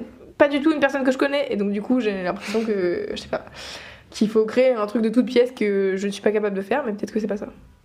Bon, je pense que chacun a sa méthode. pas- tu vois, je pense qu'il y a des gens qui inventent complètement des personnages, d'autres qui s'inspirent de ce qu'ils voient. Mais je pense qu'un bon écrivain, de moi, ceux que j'aime, sont tous des gens qui observent bien la réalité et qui Mhm. savent la, la transformer pour en, en fabriquer quelque chose de fictionnel. Mais Mm, mm. je pense qu'il y a toujours une base d'observation. Ouais. Et euh, Mais je, je- je pense, enfin moi je, moi je compte beaucoup sur euh, le moi d'une époque qui se, qui se posait moins de questions parce que toutes les histoires sur lesquelles je travaille, bon il y en a une en particulier vraiment sur laquelle je travaille, c'est euh, des idées que j'ai eues au lycée et en fait qui sont devenues complètement autre chose mais où je tire la ficelle du truc de départ où en fait j'avais des idées qui étaient parfois mauvaises et du coup j'ai tiré ce pourquoi c'était une mauvaise idée Mhm. et euh, en fait euh, en faire un truc euh, explicite ou quoi enfin Ouais. comment dire tirer ce- ce- cette espèce de truc de base quoi Mais c'est intéressant ce que tu dis parce que je trouve qu'on se moque vachement de nos idées, de nos amours euh, adolescentes, Mm. alors que en réalité elles sont souvent de très bons indices Oui. sur ce qui nous fait vraiment bouillir. Ouais. Et moi, je sais que franchement, les trucs que j'écris aujourd'hui ne sont que des réminiscences de choses que j'ai Ouais. pu écrire ou en tout cas penser avant. Parce que plus je vieillis, mon- alors ça va mieux depuis que j'ai un, un métier créatif et que j'ai fait un virage à 180 et que maintenant vraiment je fais un métier qui m'éclate. Mais avant, quand j'étais une journaliste mourante, euh, parce que j'ai vraiment je me faisais chier, euh, j'avais l'impression de ne plus avoir d'idées et de plus d'avoir le cerveau Ouais. en décès et que seules mes idées adolescentes comptaient de fait. Mais là, en fait, de re- revenir en arrière, euh, ça me nourrit pour mes trucs d'aujourd'hui. Et je trouve que c'est super intéressant de faire le pont entre ce qu'on réfléchissait, ce qu'on écrivait quand on était jeune et ce qu'on fait maintenant. Euh, et ça en dit vachement long sur ce qui nous anime en réalité.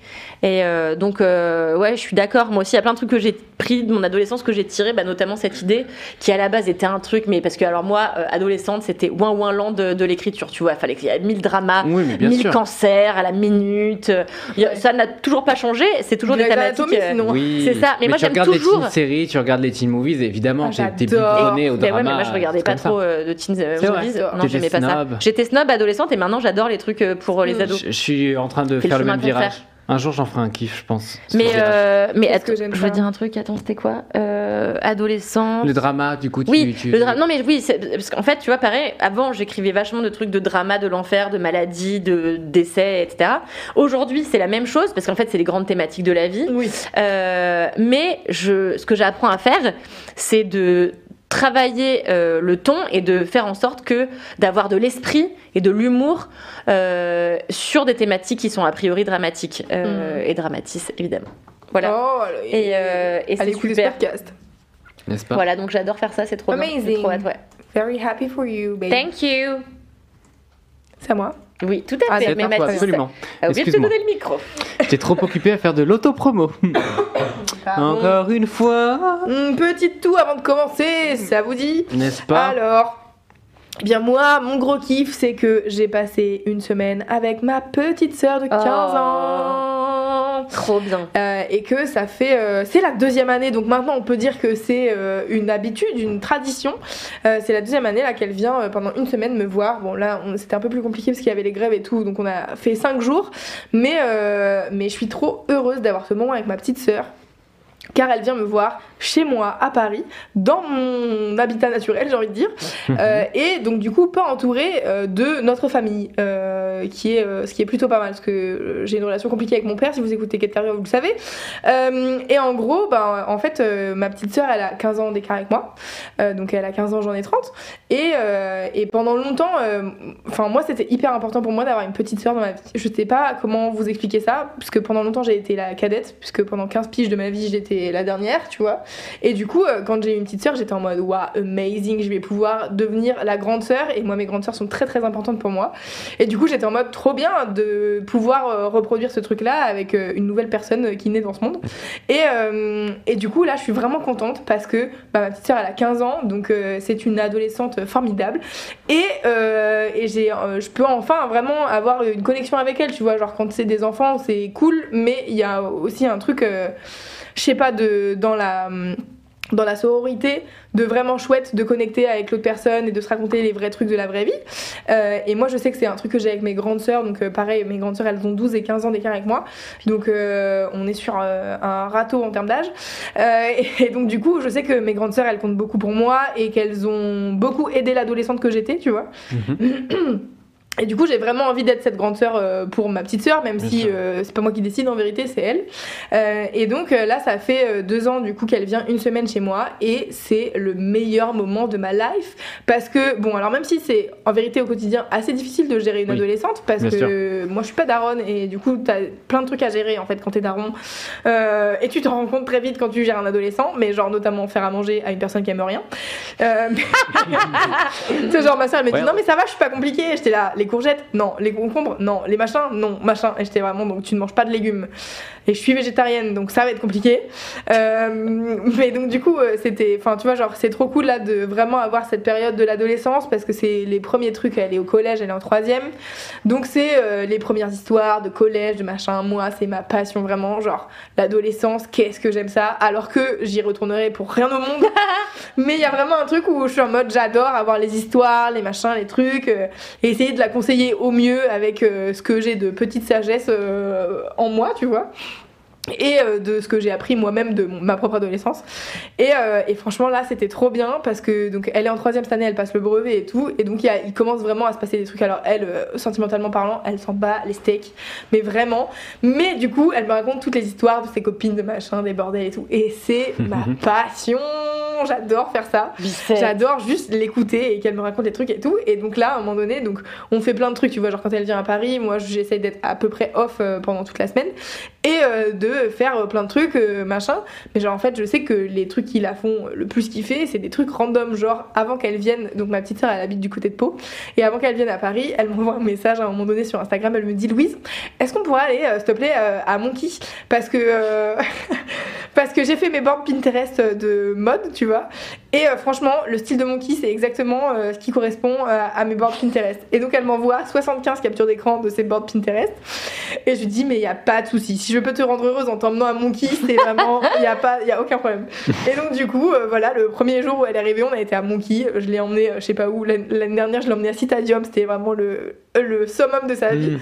Et du coup, c'est trop marrant parce que c'est vraiment une période d'adolescence dans laquelle j'ai été, euh, ce truc de vouloir absolument acheter des fringues stylées pour être stylée avec tous les autres ados stylés et tout.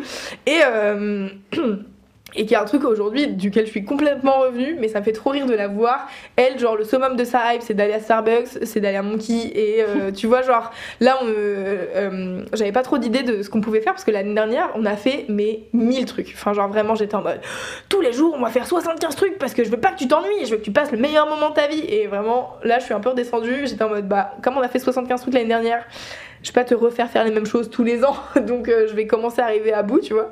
Et en fait, on a été à Versailles.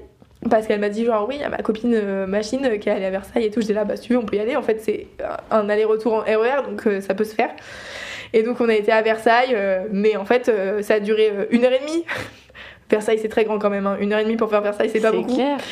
Mais en fait, bah, ça reste une ado, tu vois. Donc, euh, elle a 15 piges. euh, On a fait une heure euh, le tour du château. Et en vrai, dans le château de Versailles, t'es quand même vachement. euh, Restreint. euh, ouais, restreint. C'est-à-dire que euh, il, te faut un parcours et tu dois suivre le parcours avec euh, les 70 autres personnes qui sont euh, à, la mer- à la même heure que toi.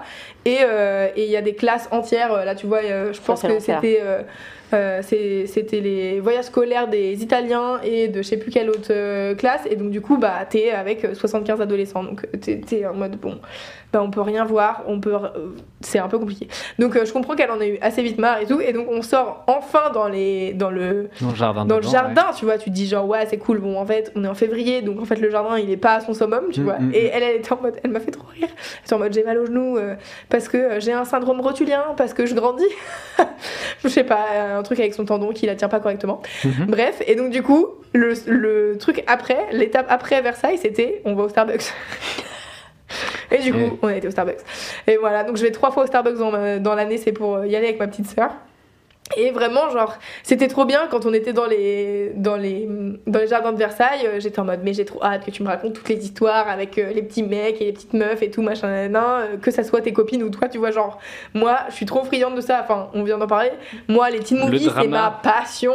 J'adore ça. Quand j'étais ado, je racontais tout à mes sœurs dans les détails, machin, nan, et du coup, j'étais en mode, Agathe, je veux savoir. Je veux tout savoir. Je veux que tu me racontes tout. Je, ça, ça m'intéresse. Et, euh, et donc du coup elle me dit ouais de ouf et tout j'étais là en plus là vous allez arriver à la période où vous donnez des surnoms à toutes les personnes sur lesquelles vous avez des crushs Oh non. elle me dit bah oui non mais c'est déjà le cas et donc elle commence à me donner les surnoms des gens de sa classe et tout j'étais en mode genre mais Ah. J'adore. Alors je vais pas révéler au cas où ma petite sœur décide d'écouter et de dire à toutes ses copines que ça existe, parce que s'il y a des gens qui tombent dessus, ils vont savoir qui est qui. Euh, mais tu vois, genre ça m'a rappelé, genre moi quand j'étais en seconde, euh, il y avait un gars euh, qu'on trouvait trop beau qui était en terminale et il s'appelait Canon du cul. Parce qu'il avait un bon boule, voilà.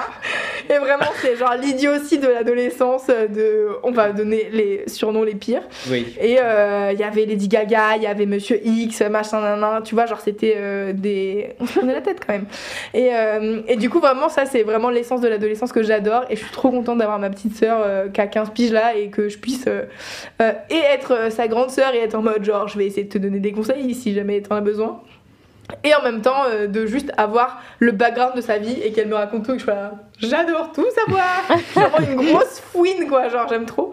Et donc là, tellement je suis une fouine, parce que moi je la suis sur Instagram, mais elle met jamais rien sur Instagram. Tu sais, genre elle reposte les photos de ses potes. Alors, le saviez-vous, les adolescents qui ont 15 ans aujourd'hui, euh, se prennent en photo euh, de manière générale, comme nous, sauf que maintenant ils se mettent euh, en photo sur Insta et ils taguent tous leurs amis.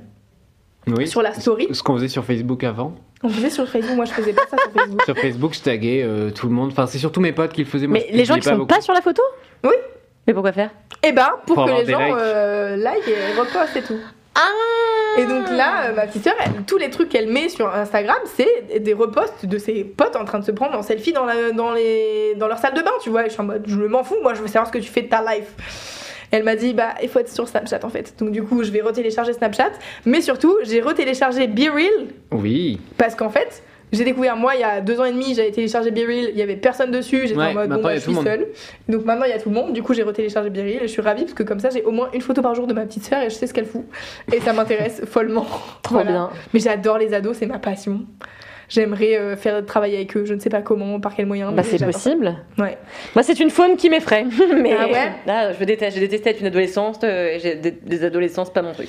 Ouais, mais euh, j'ai Ils me font forcément- euh, une heure quoi, mais Ouais. après j'en peux plus. Tu vois quand on a les stagiaires, à chaque fois je suis là, ah, ah, ah, j'en peux plus. vous ne savez pas écouter ce qu'on vous dit. La dernière fois que j'ai eu un stagiaire, il faisait tout sauf m'écouter. Et en revanche, tu te souviens, je Ah, l'avais mais Je me amené. souviens qu'ils s'en battaient un peu les. Il oui. s'en battait les couilles. Oui, et par vrai. contre, il était incroyable. Je l'avais emmené à une projection presse voir le pire film, le plus chiant. Je me suis endormie au bout de 8 minutes. Mon ado est resté concentré du, de bout en bout. À la fin, je me suis réveillée. Il avait les larmes aux yeux. C'était genre Ah, un film. fran- Et, je- Oh. et je lui dis Attends.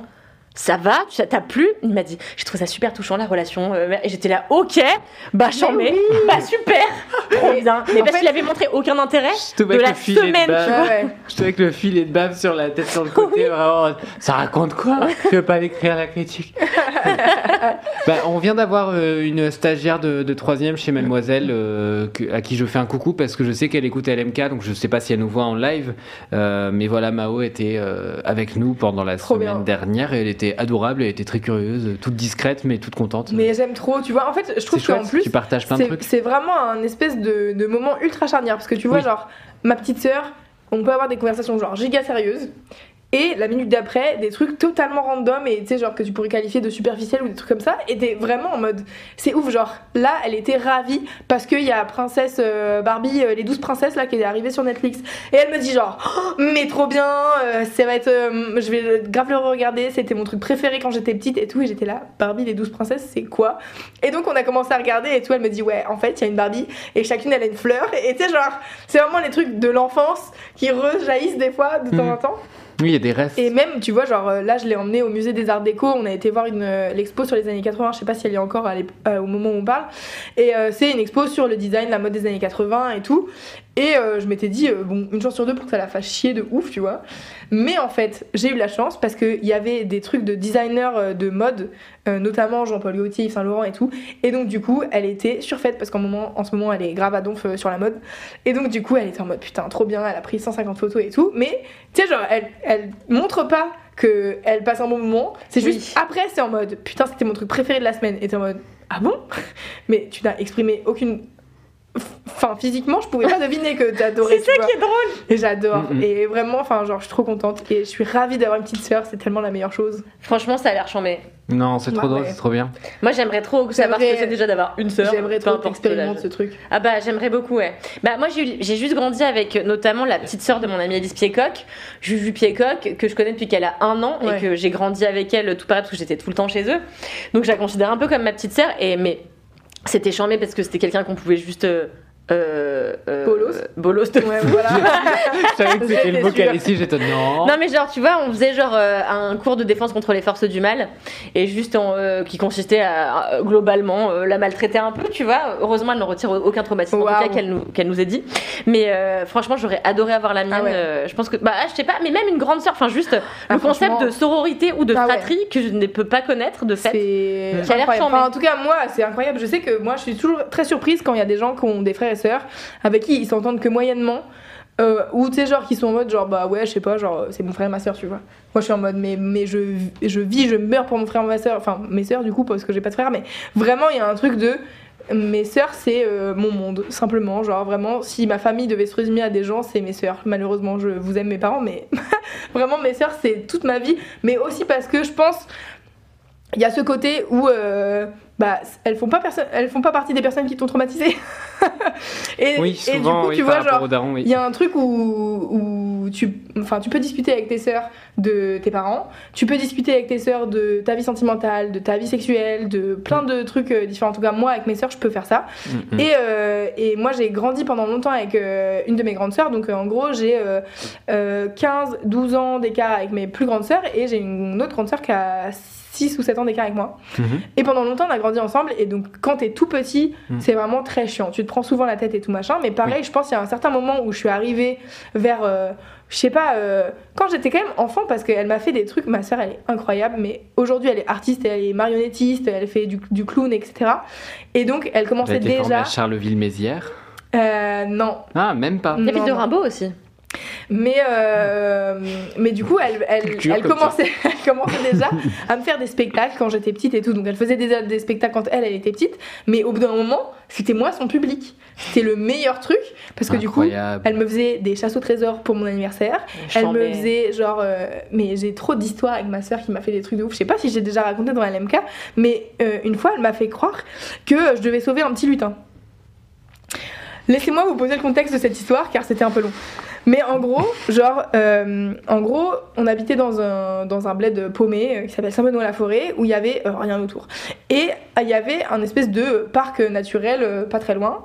Et elle, une fois, elle m'emmène en promenade et elle me fait croire qu'il y a un petit lutin qu'il faut que je sauve. et en fait, qu'il a pris des, des jouets à moi qu'il a amené dans le parc et tout machin. Et donc, elle avait disposé des trucs, genre, euh, à l'époque, euh, j'avais beaucoup de jouets euh, Kinder Bueno, tu sais, qu'elle avait pris, donc des schtroumpfs, des machins, des trucs, qu'elle avait mis un peu partout dans le parc. Et on avait fait toute une promenade. et Elle m'avait fait, genre, toute l'explication de la vie du lutin et tout.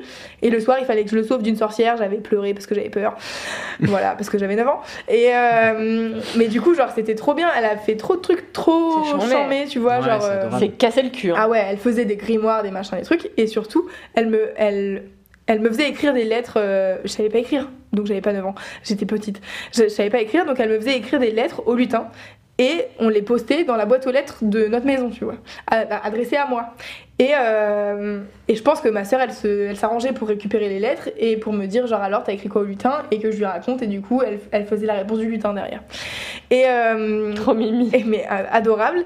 Et une fois, ma mère va chercher le courrier et elle me dit Tiens, Louise, t'as une lettre. Et sauf que c'était une lettre que je venais de mettre pour le lutin. Ma soeur n'avait pas eu l'info, je pense, à temps, machin, Merde. Et c'était le mélodrame. J'étais en mode Mais non, c'est pour le lutin. Et ma mère, elle était là Quoi? Genre, mais que se passe-t-il? Quelle est cette histoire? Trop Et en fait, ma sœur, elle faisait ça pour que je sois, je pense, sympa avec elle, mais aussi sympa avec mes parents, tu vois. Elle était en mode, faut que tu sois sage et tout, machin. Elle me faisait des cadeaux. Enfin bref, je l'adore, ma C'est sœur. trop mignon. incroyable. Le Père Noël, mais euh, version juste pour vous, Élaboré, quoi. Ouais. Ouais, t'as créé tout un Et truc. puis, enfin ouais, c'est ça. Et elle avait, mais tu vois, tu parlais d'écrire des histoires, elle, elle racontait toujours des histoires de ouf, tu vois. Et j'adore ça. Bon bref, voilà, mes sœurs sont incroyables, je les mignon. adore. Et, euh, Et c'était pour le lutin Oui, oui, c'était pour le Moi, il m'est arrivé un truc aussi quand j'étais petite. euh, moi, j'ai grandi beaucoup avec mes grands-parents parce que mes parents n'étaient pas beaucoup là quand j'étais Ouais. petite du fait de leur métier. Et j'ai passé énormément de temps, notamment avec ma grand-mère. Et, euh, et un jour, elle m'avait emmené voir un spectacle de la petite souris. Et en fait, c'était un ballet où c'était une femme déguisée en souris qui faisait du ballet, donc de la danse classique. C'était chambé. Et après, j'avais eu un. C'est un de mes premiers crushs amoureux. J'étais un peu tombée amoureux de, amoureuse de la danseuse euh, qui faisait Ok. la petite souris. Et j'en avais parlé à ma grand-mère et tout. Et un jour, du coup, ma grand-mère, elle a demandé à une de ses copines de, de m'appeler, euh, enfin d'appeler sur le répondeur de mes grands-parents et de laisser un message Ah non, vocal. J'adore. Et donc ma grand-mère me dit ah on a un message, on a écouté et c'était une dame qui disait bonjour c'est la petite souris, euh, euh, j'ai dansé pour toi l'autre jour et tout machin j'étais là J'adore. et c'était vraiment un gros crush tu vois dans ma vie c'était trop bien donc euh, Franchement, les trucs comme ça qu'on C'est fait pour trop les chou. gosses, c'est trop cool, tu c'est vois. trop chou ouais. Mais euh, voilà, donc c'était mon gros kiff, c'était passer du temps avec ma petite sœur et de manière bien. générale mes sœurs euh, qui sont les amours de ma Mm. vie. Mais c'est drôle quand t'as précisé petite sœur, je, je- bah, ça ça m'a fait sourire parce que c'est ça conditionne pas mal de choses. Enfin, je sais que ouais, genre dans moi j'ai eu vachement euh, comment dire une ma sœur qui écoute LMK, du coup je, lui fais des Ah c'est bisous. vrai Ouais, Eh, ouais, ouais. bisous comment elle Ouais. s'appelle ta sœur Elle s'appelle Salomé. ok Salut Salomé. Et, et Salomé, euh, du coup, dans, Hi, dans mon enfance, je sais qu'on a eu tous les deux ce truc de genre. euh, c'est quoi être un grand, enfin être un petit frère et c'est quoi être une grande Ouais. sœur et des fois avec ce truc de merde, enfin on s'était toujours tous les deux dit en mode ah, j'aurais préféré être la petite sœur, j'aurais préféré être le grand Ah frère ouais. parce qu'il y a ce truc de genre t'as l'impression que tu dois jouer un certain rôle par rapport à, à ta fratrie, enfin et du coup c'est assez intéressant de, de voir comment euh, t'arrives ou pas à trouver un équilibre là-dedans et puis comment finalement t'arrives à accepter les que bah en fait Ah on va ouais. pas jouer euh, tel rôle euh, ou qu'on sera pas euh, je sais pas euh, que ma, ma grande sœur n'a pas été la- Enfin, remarque si, d'ailleurs, elle l'a été par moment, mais protectrice, Ouais. en tout cas pas autant qu'elle l'aurait voulu. Elle aurait aimé avoir quelqu'un pour un peu euh, pave the way devant, etc. Ouais, sur des choses sur lesquelles que elle était plus anxieuse, alors que moi j'étais un peu plus, euh, je fonçais dans le mur euh, s'il fallait, mais Tu je vois, c'est un truc que je trouve très cool aussi, c'est genre euh, là, euh, bon, c'est un, truc- un travail que je fais beaucoup avec ma psy et tout, mais aussi de, de se dire, genre, bah là, ma petite sœur, elle vit des trucs que moi j'ai pu vivre quand j'étais adolescente, Mhm. et de devoir, genre, bah être en mode, euh, ça sera son propre chemin, sa propre vie, genre, Oui. je peux pas l'empêcher de vivre ces trucs-là, malheureusement, tu vois, genre, euh, que ça soit euh, à la maison ou à l'école, tu vois, il y a des trucs, elle a vécu des trucs compliqués avec euh, des copines à elle ou des trucs comme ça.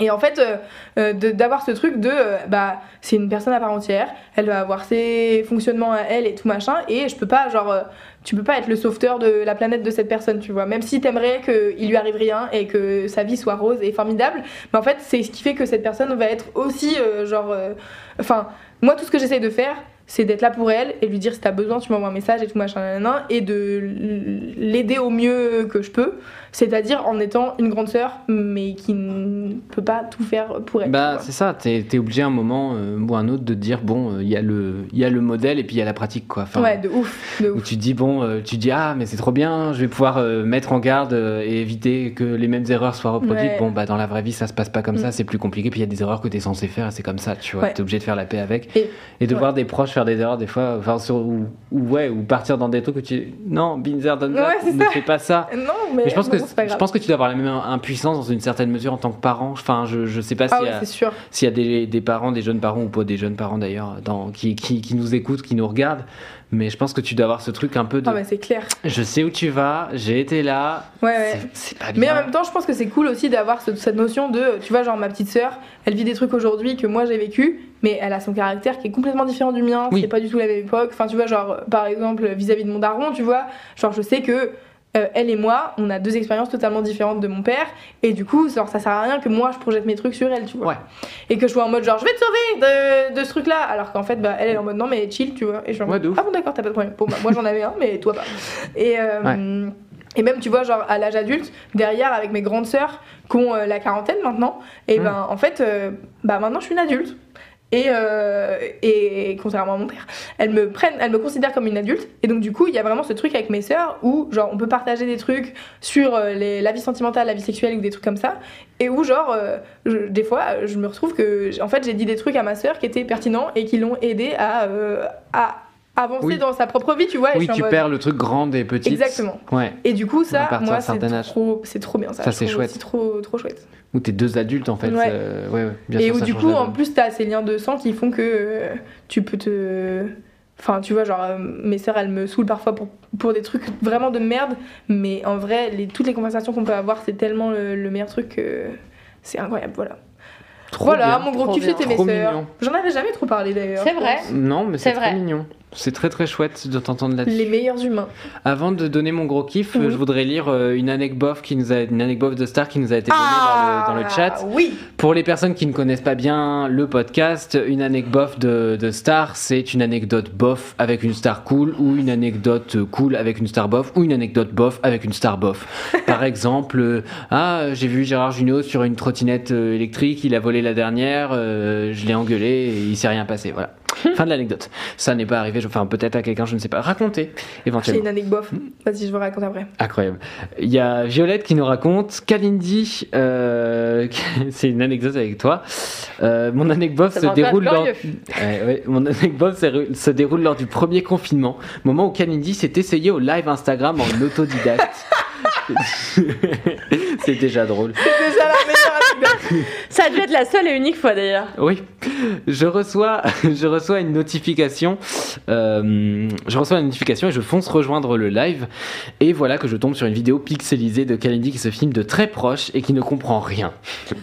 Prise d'un élan de courage, je clique sur Pas demande de 35 duo de live et je reçois directement un message. Cet hôte vous a accepté et je me retrouve en live face à Kalindi qui n'avait pas la situation en main vu son étonnement quand elle m'a entendu lui parler.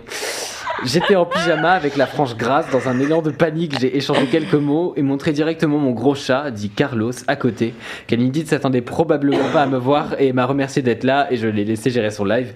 Mais le fait qu'Alindy ait pu rencontrer mon chat à distance est un réel kiff. J'ai honte, putain, d'être si nulle. Ah là là, Bah, c'était un plaisir ça. sans doute, Violette, de te rencontrer, de rencontrer ton chat.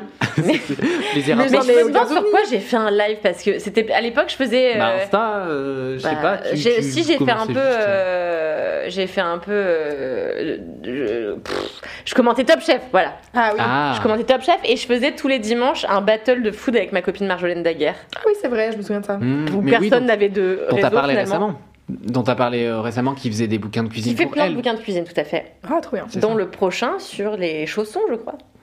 Bref. Mmh. Mais euh, bah, merci beaucoup pour cette anecdote de star où tout était bof, l'anecdote et la star. Mais non. Euh, moi, j'ai une anecdote bof, euh, de semi-star. Fonce. Euh, alors, laquelle je choisis? Je Ah, vais parce qu'il y en a choisir. plusieurs, en ouais, j'en ai- parce que maintenant, en fait, je traîne avec des stars. Parce que je Ah. suis DJ, en fait, vous savez. Euh, en fait, non, là, bah, justement, euh, c'est une anecdote bof euh, de DJ. Euh, je sais plus quand, je mixe à la Casbah. DJ qui Bourdon. est un Était super celui-là. Attends, j'avoue. Putain, j'espère qu'il y a quelqu'un qui s'appelle DJ Bourdon. Dites-moi. Ou. DJ Raoul. Ce serait, un super- ce serait incroyable. Franchement, Ah, j'ai tu un vas peu voir, son envie de mix, changer mon blaze. viral. hein, euh. DJ Bourdon, Oh j'ai envie de changer mon blaze, ça y est. Incroyable. Euh, bref, donc euh, du coup, j'ai- je mixais à un endroit qui s'appelle la Casbah, qui est un restaurant euh, dans le 11e à Paris, euh, qui fait euh, beaucoup euh, de nourriture euh, marocaine, j'ai envie de dire méditerranéenne en tout cas. Et euh, en sous-sol, il y a un club.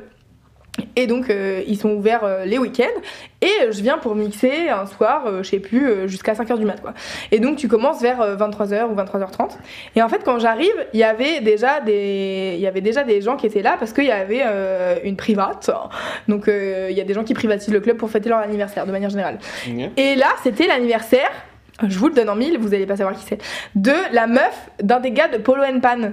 Bien sûr, bon. Vous voyez Bah, qui c'est and Pan, oui, quand Bah même. oui, oui. hein. Et ben voilà. Mm. Et ben donc du coup, euh, j'ai fait un B2B après avec, euh, je sais pas si c'est Polo Polo, ou Pan, ou Pan, du coup, mais oui. du coup euh, un des deux. C'est c'est vraiment. Le grand blond. C'est vraiment la blague. Enfin, c'est pas juste une. Il y a vraiment un. Il y a vraiment un Polo et un Pan. Ok. Mm. Je crois que c'était Polo. Qui est le et Et ben Il la va- meuf, il, apparemment. il, il est fort. Mais Je donc, suis une esperluette. Ouah.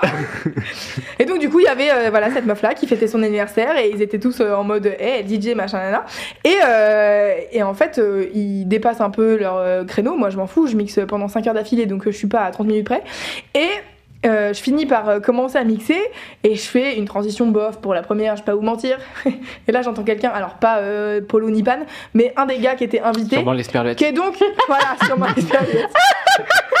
qui, était, donc invité et qui est donc un expert en DJing apparemment, Oui. qui, a- qui commence à dire Bah, si c'est un homme de toute façon. Hmm, exactement. Elle était bof cette transition et j'étais vraiment en mode vraiment le son n'est pas assez fort pour que tu dises Oh ça. non Et j'étais là, mais va niquer tes grands morts. Et donc du coup après j'étais là, tu vois, alors je fais des transitions stylées. Donc après j'ai fait des transitions stylées, j'étais ravie.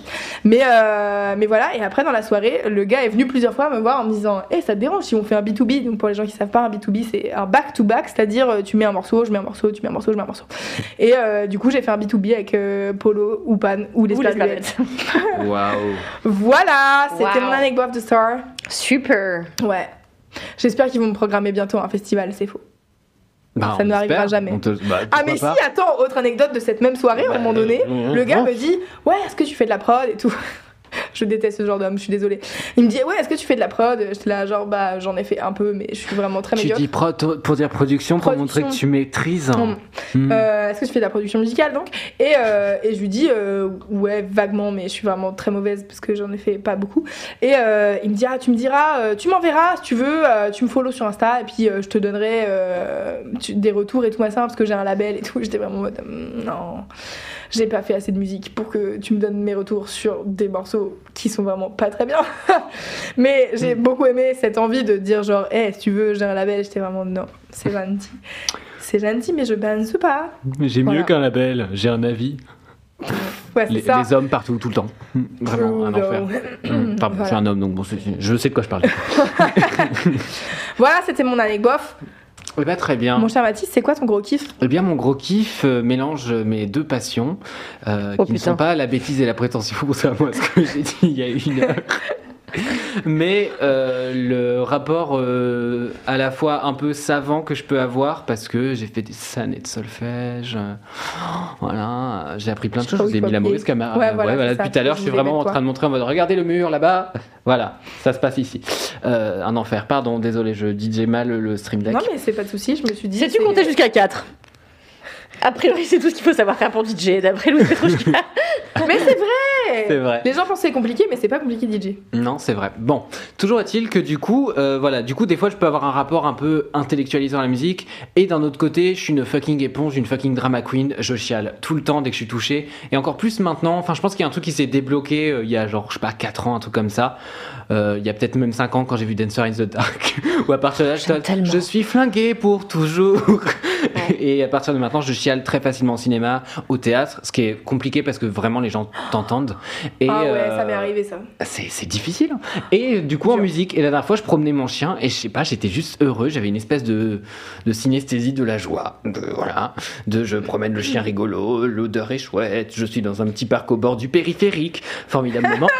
Et, euh, J'adore ce moment, le périphérique, c'est super et euh, la musique était très chouette et du coup j'ai eu mes petites larmichettes de suis heureux, euh, ce qui est l'équivalent de Zoomies, euh, qui est ce moment où les chiens ont trop de bonheur en eux et du coup ils courent en rond parce qu'ils sont teubés, qu'ils savent pas gérer leurs émotions, ce qui est le meilleur moment d'un chien. Est-ce qu'ils font pipi sur eux aussi, tellement ils sont contents? Oui, moi, Ruby s'est beaucoup fait pipi Ah, dessus quand ouais, elle était voilà. petite, dès qu'elle me voyait arriver dans une pièce qui était vraiment compliquée à gérer. C'était en mode, Ah c'est ouais, mignon, mais arrête, tu vois. Ça sent beaucoup le pipi quand même. Ouais, c'était, j'étais vraiment, non, je l'aimais bien ce matelas, tu vois. Enfin, voilà, ouais, bref. Euh, et du coup, euh, récemment, j'ai redécouvert euh, un truc que j'avais vachement streamé à l'époque. Donc, il faut se remettre dans le contexte. Woodkid, que vous connaissez en général à peu près, hein, avait sorti un premier album qui s'appelait The Golden Age et avait fait une longue pause. Donc, Woodkid, pour celles et ceux qui ne savent pas, c'est un musicien qui vient d'à côté de Lyon. Enfin, c'est un, chanteur, musicien et qui de base vient plutôt de création visuelle, qui a fait beaucoup de clips pour des grosses stars américaines, etc et qui du coup euh, avec ce projet Woodkid a proposé un truc euh, très dark très très abouti un peu un peu un télo en vrai un peu snob machin Ouais, et tout. avec des clips en slow-mo, euh, Voilà. sur une musique euh, triomphante un peu. exactement avec des trucs orchestrales un peu épiques machin et tout. Mais euh, moi j'aime beaucoup ce qu'il fait et J'ai j'aime surtout j'aime surtout son deuxième album. Mais entre les deux albums il y a eu un gap énormissime où il a fait vraiment une grosse grosse pause. Euh, et en fait, euh, moi j'ai pas pu le voir en live sur la première tournée et tout. Et du coup, c'était mon rêve à ce moment-là de voir en live Woodkid. Et donc en 2016 de manière totalement euh, inopinée, euh, j'ai vraiment sorti ce mot, il arrive sur YouTube avec des vidéos d'un live qu'il a fait à Montreuil, à Montreuil, à Montreux. C'est un peu plus loin. J'adore. Et vous imaginez si le festival de Montreux c'était à Montreuil, il y aurait que des darons dans le public qui balancent les bras comme ça en disant j'adore la musique africaine, ce serait horrible. Ce serait horrible. J'adore. Montreuil. Ah Pardon. Désolé. D'accord, pardon.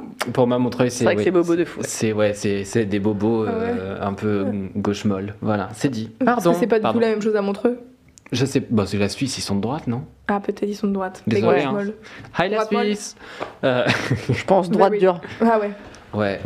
Toujours est-il que du coup, il a fait ces vidéos-là et en fait, comme c'est un gros retour, il en a fait un truc super épique et euh, il a repensé Epic pas man. mal de ses chansons euh, à la fois pour que ça fitte avec tout cet orchestre énorme et la maîtrise de je sais pas quel endroit Montreux I guess ça ferait sens finalement Oui. et, euh, et en fait, il y a des moments, je trouve, super forts dans, dans ces lives-là, qui n'ont jamais été euh, mis sur les plateformes d'écoute, ce qui est un peu euh, ma grande déception. Donc, tu dois regarder sur YouTube et, enfin, tu mets ça dans ta poche, mais du coup, tu as beaucoup plus de pubs, c'est un peu chiant. Des fois, je sais pas, il y a un frottement et du coup, ça coupe la vidéo. Enfin, c'est un peu chiant de regarder, chiant, les, YouTube. de devoir écouter les trucs Ouais, de ouais. YouTube, tu vois. Donc, bon, toujours est-il que je le fais vachement et que j'ai beaucoup regardé ces vidéos live-là et à chaque fois, ils me mettent les, les Los Larmos, genre vraiment. Los Larmos. Ça va pas bien. Akat Los- le- Los Larmos. C'est super. et voilà. J'adore. Typiquement. Je, vais, euh, je vais reprendre ça, hein, par contre. Ah bah, Los Larmos, c'est super. Los Los Larmos. Je parle couramment espagnol. Hola Fin de l'interaction en espagnol. Hola, Barcelona. Voilà, Voilà. hola, morito, etc. Euh, bah, D'ailleurs, non, non, non, mais vous rigolez, mais quand j'avais été dans ma famille d'accueil en Espagne en seconde, il y a un moment du repas où il y a un silence et tout, et la madré, euh, ça veut dire maman en espagnol. Pour ceux qui Aïe. savent pas. Mon me cœur. regarde et genre vraiment aucun contexte, rien me fait pero. Et là je regarde, je parle. Eh bah alors, il n'y a pas de wifi. On nous parle, on nous parle, mais d'accord. Bah, a priori ça stream, hein, donc euh, le wifi se Ah passe bah, bien. C'est super. Bon. Elle te dit Et, Pero. pardon, et du coup elle me fait pero. Et je fais, pardon, elle me fait, pero. Je comprends pas ce qui se passe. Mais Renault, je fais quoi? Ren Dior, Je- Dior, ça j'ai. Chanel. Ch- Chanel. Et en fait, elle me citait avec bah, un accent espagnol très fort de quelqu'un qui parle pas du tout français, toutes les marques françaises qu'elle connaissait. Et elle m'a fait toute la liste. Mais c'est quoi Perrault du coup ouais. Bah, c'était Peugeot, mais c'était compliqué Ah, à dire pour des knew it. Espagnols. Perro, bah oui. Perro ou je sais pas, je sais pas comment c'est des merdes. Et ça sortait tellement de nulle part que j'étais en mode il y a zéro contexte à cette interaction. Et je viens de faire la même chose avec les domos d'espagnol que je connais. que Ah, les échanges. Et voilà. Au collège, super. Tout ça pour dire que ça n'a rien à voir avec mon kiff. Et du coup, dans ce live-là, il y a euh, Los notamment, Larmos, donc. euh, il y a Los Larmos parce que notamment une reprise euh, absolument incroyable de Iron qui est reprise avec un chœur et en fait, il a fait toute une orchestration, tout un arrangement euh, musical qui est vraiment dingue, qui est pas du tout dans la version originale avec en- enfin cette espèce d'intro monumentale parce que je pense que c'est des trucs qui devaient ouvrir le live et on met vachement de temps à reconnaître la chanson et tout. T'as la- En plus, t'as des accords où t'as une tension dedans, tu sais pas comment ça va se résoudre. T'es en putain, tu fais monter la sauce. Et euh, pardon, je m'emballe tout seul. Et, du coup, euh, bah t'as un truc un peu euh, genre euh, quand il arrive, c'est genre c'est le Messi quoi. Enfin, tu l'as pas vu depuis longtemps. C'est en plus un espèce de dôme improbable. Enfin, faut vraiment voir le live parce que même visuellement, c'est assez époustouflant. Et il n'y a pas euh, des écrans euh, comme il a utilisé sur sa dernière tournée, donc on a un truc beaucoup plus euh, vraiment orienté musique, on va dire. Et euh, donc il y a notamment cette chanson-là, euh, Iron, qui est vraiment magnifique, euh, telle qu'elle est reprise. Et puis il y a Run Boy Run aussi, où les, tout le public en fait reprend et finit par relancer le truc tellement les gens ils scandent encore. euh, bah hum, comment dire un, refrain, une espèce ouais un espèce de gimmick du refrain entre guillemets qui est facile à chanter pour un public et du coup ça relance le truc et tu sens le mec au bord des larmes qui est en mode euh, vous m'avez trop manqué quoi Mais et alors ça, c'est ma beau passion. sur scène ça, enfin, Ça, je peux chialer pour tout. Tous les gens, alors euh, j'en parlais euh, tout à l'heure avec euh, Clément, on était en train d'enregistrer le son d'après, qui est mon podcast de musique, et on parlait justement des concerts et de chialer à des concerts. Et moi, le moment de la fin où il y a toute la famille, tous les amis, Mm, mm. et qui sont en mode genre je sais pas ils sont ils ont fait la cigale l'Olympia et tout qui sont des salles un peu importantes dans la, la- la carrière d'un artiste mais à chaque fucking time, ça me fait chialer mes morts. Bah ouais. C'est vraiment fou, quoi. C'est truc très vraiment genre. c'est très vrai. Je quoi. les aime trop, ils ont réussi, j'ai payé ma place pour être ici, et c'est Oui. complet, ça a réussi, alors c'est super, et vraiment, genre, je suis vraiment Los Larmos à chaque fois, donc je comprends totalement. Absolument. Et du coup, j'ajoute euh, pour terminer tranquillement sur ce kiff euh, incroyable, From Los Larmos, tout, tout fait le monde avec l'accent marseillais en voyage. Je suis désolé pour tous les accents auxquels je fais offense. J'ai grandi dans un endroit nul où l'accent est pas terrible. Et du coup, au-delà des chansons qu'il a reprises de son premier album, dans ce live, il a aussi beaucoup invité de gens avec lesquels il avait pu collaborer euh, par ailleurs, comme Sonlux, qui est un groupe que j'adore. Aïe aïe. Et Sonlux qui a fait la BO de Everything Everywhere All At Once, qui est un groupe incroyablissime, un trio américain que j'aime trop. Et puis il a aussi invité The Shoes, qui est euh, un, un groupe euh, rémois, donc de Reims. Vous, vous Oh l'avez à la maison. Tu l'as? Et oui. Et euh, il y, a- il y a un bon nid à Reims en vrai de, de gens qui créent de la musique, notamment Jeanne Haddad. Enfin, il y a plein de gens trop chouettes. Ça, il y a un super centre aqualudique. Il y a plein de choses à Reims, finalement. N'hésitez pas qu'à dire un collab sur Reims maintenant. N'est-ce pas? Euh, Voilà. Et du coup, euh, au-delà du, du centre Aqualudique, hein. aqualudique, Tu voulais dire un truc pertinent parce que c'est raté. Hein. Il y a donc ce groupe The Shoes qui est euh, absolument euh, génial, qui a, qui a fait un deuxième album il y a des années et des années, et je pense que depuis ils bossent pour beaucoup de gens, mais euh, ils, ils font plus leur propre projet. je Ils ont bossé si, beaucoup avec Thomas Azier notamment, et du coup Écoute Kid est sur Ouais, des je percus. sais pas si je donne euh, un truc euh, qui est une information euh, top secrète, ça l'était pendant un temps, mais je pense que ça l'est plus. Twitch. Mais euh, euh, comment Un des gars de The Shoes, c'est Vladimir Cauchemar. Non, Bon bah voilà, non, vous avez l'info. Ouais. j'avais pas l'info, c'est fou. Si, ouais. Mon Sur Discogs, euh, il y a écrit genre Vladimir Cauchemar, also known as machin de The Shoes. C'était vraiment. bon, bah, Ah, c'était pas un secret du coup. Oui, c'est Benjamin, je sais pas quoi. Enfin, comme Euh, tous les mecs de leur âge, ils s'appellent tous Benjamin. Ils ont tous ils habitent tous dans Mais le 11e. euh, ils ça se reconnaît 150. au poignet, si je puis me permettre, car il a toujours le même bracelet. Et du coup, euh, Ah, quand tu regardes les oui, photos de The. Shoes et de Vladimir Cauchemar, tu peux Ok, bah, je, ferai cette enquête avec un résultat finalement au début de l'enquête. Ce sont mes enquêtes préférées parce que je n'aime pas chercher. Voilà, et du coup, il a réuni plein de gens euh, comme ça. Donc euh, The Shoes, il a aussi Ellie Fanning qui est là pour un duo avec lui. Euh, il, a, bon il y a plein de gens. C'est N'importe quoi. C'est un. Moi, j'avoue. De quoi? Je savais pas qu'elle chantait. Bah moi non plus, mais elle se débrouille plutôt bien sur euh, Never Let You Down qu'il avait chanté avec Lee Kelly de, de base, Ok. qui était une chanson qui était sortie pour le film. euh, comment ça s'appelait? C'était Divergente, je crois. La chanson. Oh, wow. Tu l'as dit avec un mépris. Non, mais c'est C'est un moment où il y a plein de trucs de Avec, teen euh, movie que j'ai arrêté de parce que j'ai j'ai Ah ouais. grandi et que du coup Hunger Games Divergente, m'était qui est, là. euh, ouais, qui Je est une fanfiction de. Hunger Games, qui est une fanfiction de Twilight, non, c'est pas ça C'est peut-être ça. C'est- Je ne sais pas. Je n'ai Faut- pas de je mépris pour. euh, C'est c'est vrai que oui, il y, a- il y a Manon qui dit Mathis, Aïda te manque beaucoup, tu chantes tes fins de mots comme un hommage.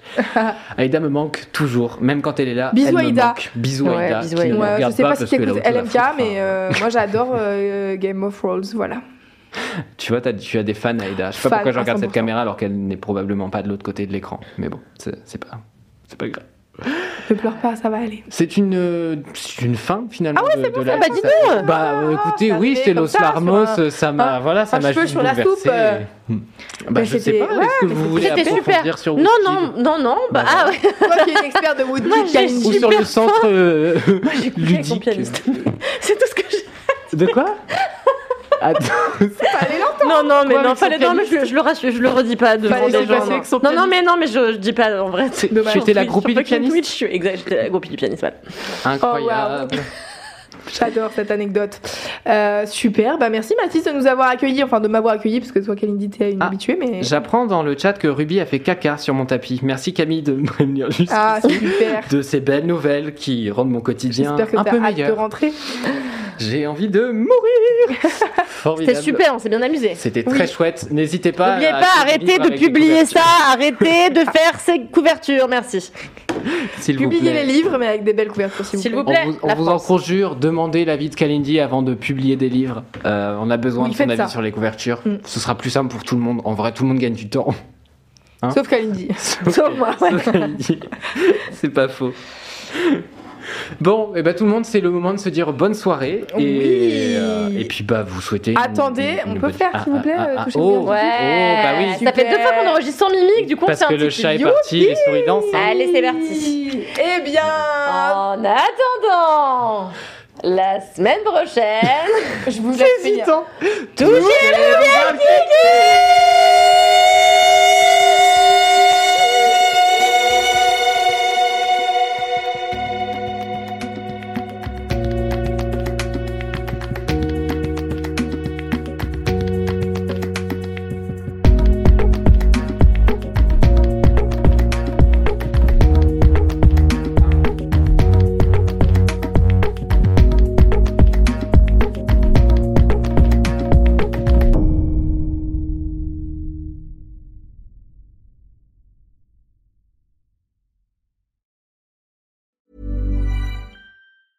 Planning for your next trip? Elevate your travel style with Quince. Quince has all the jet setting essentials you'll want for your next getaway, like European linen, premium luggage options, buttery soft Italian leather bags, and so much more. And it's all priced at 50 to 80% less than similar brands. Plus, Quince only works with factories that use safe and ethical manufacturing practices. Pack your bags with high-quality essentials you'll be wearing for vacations to come with Quince. Go to quince.com slash trip for free shipping and 365-day returns.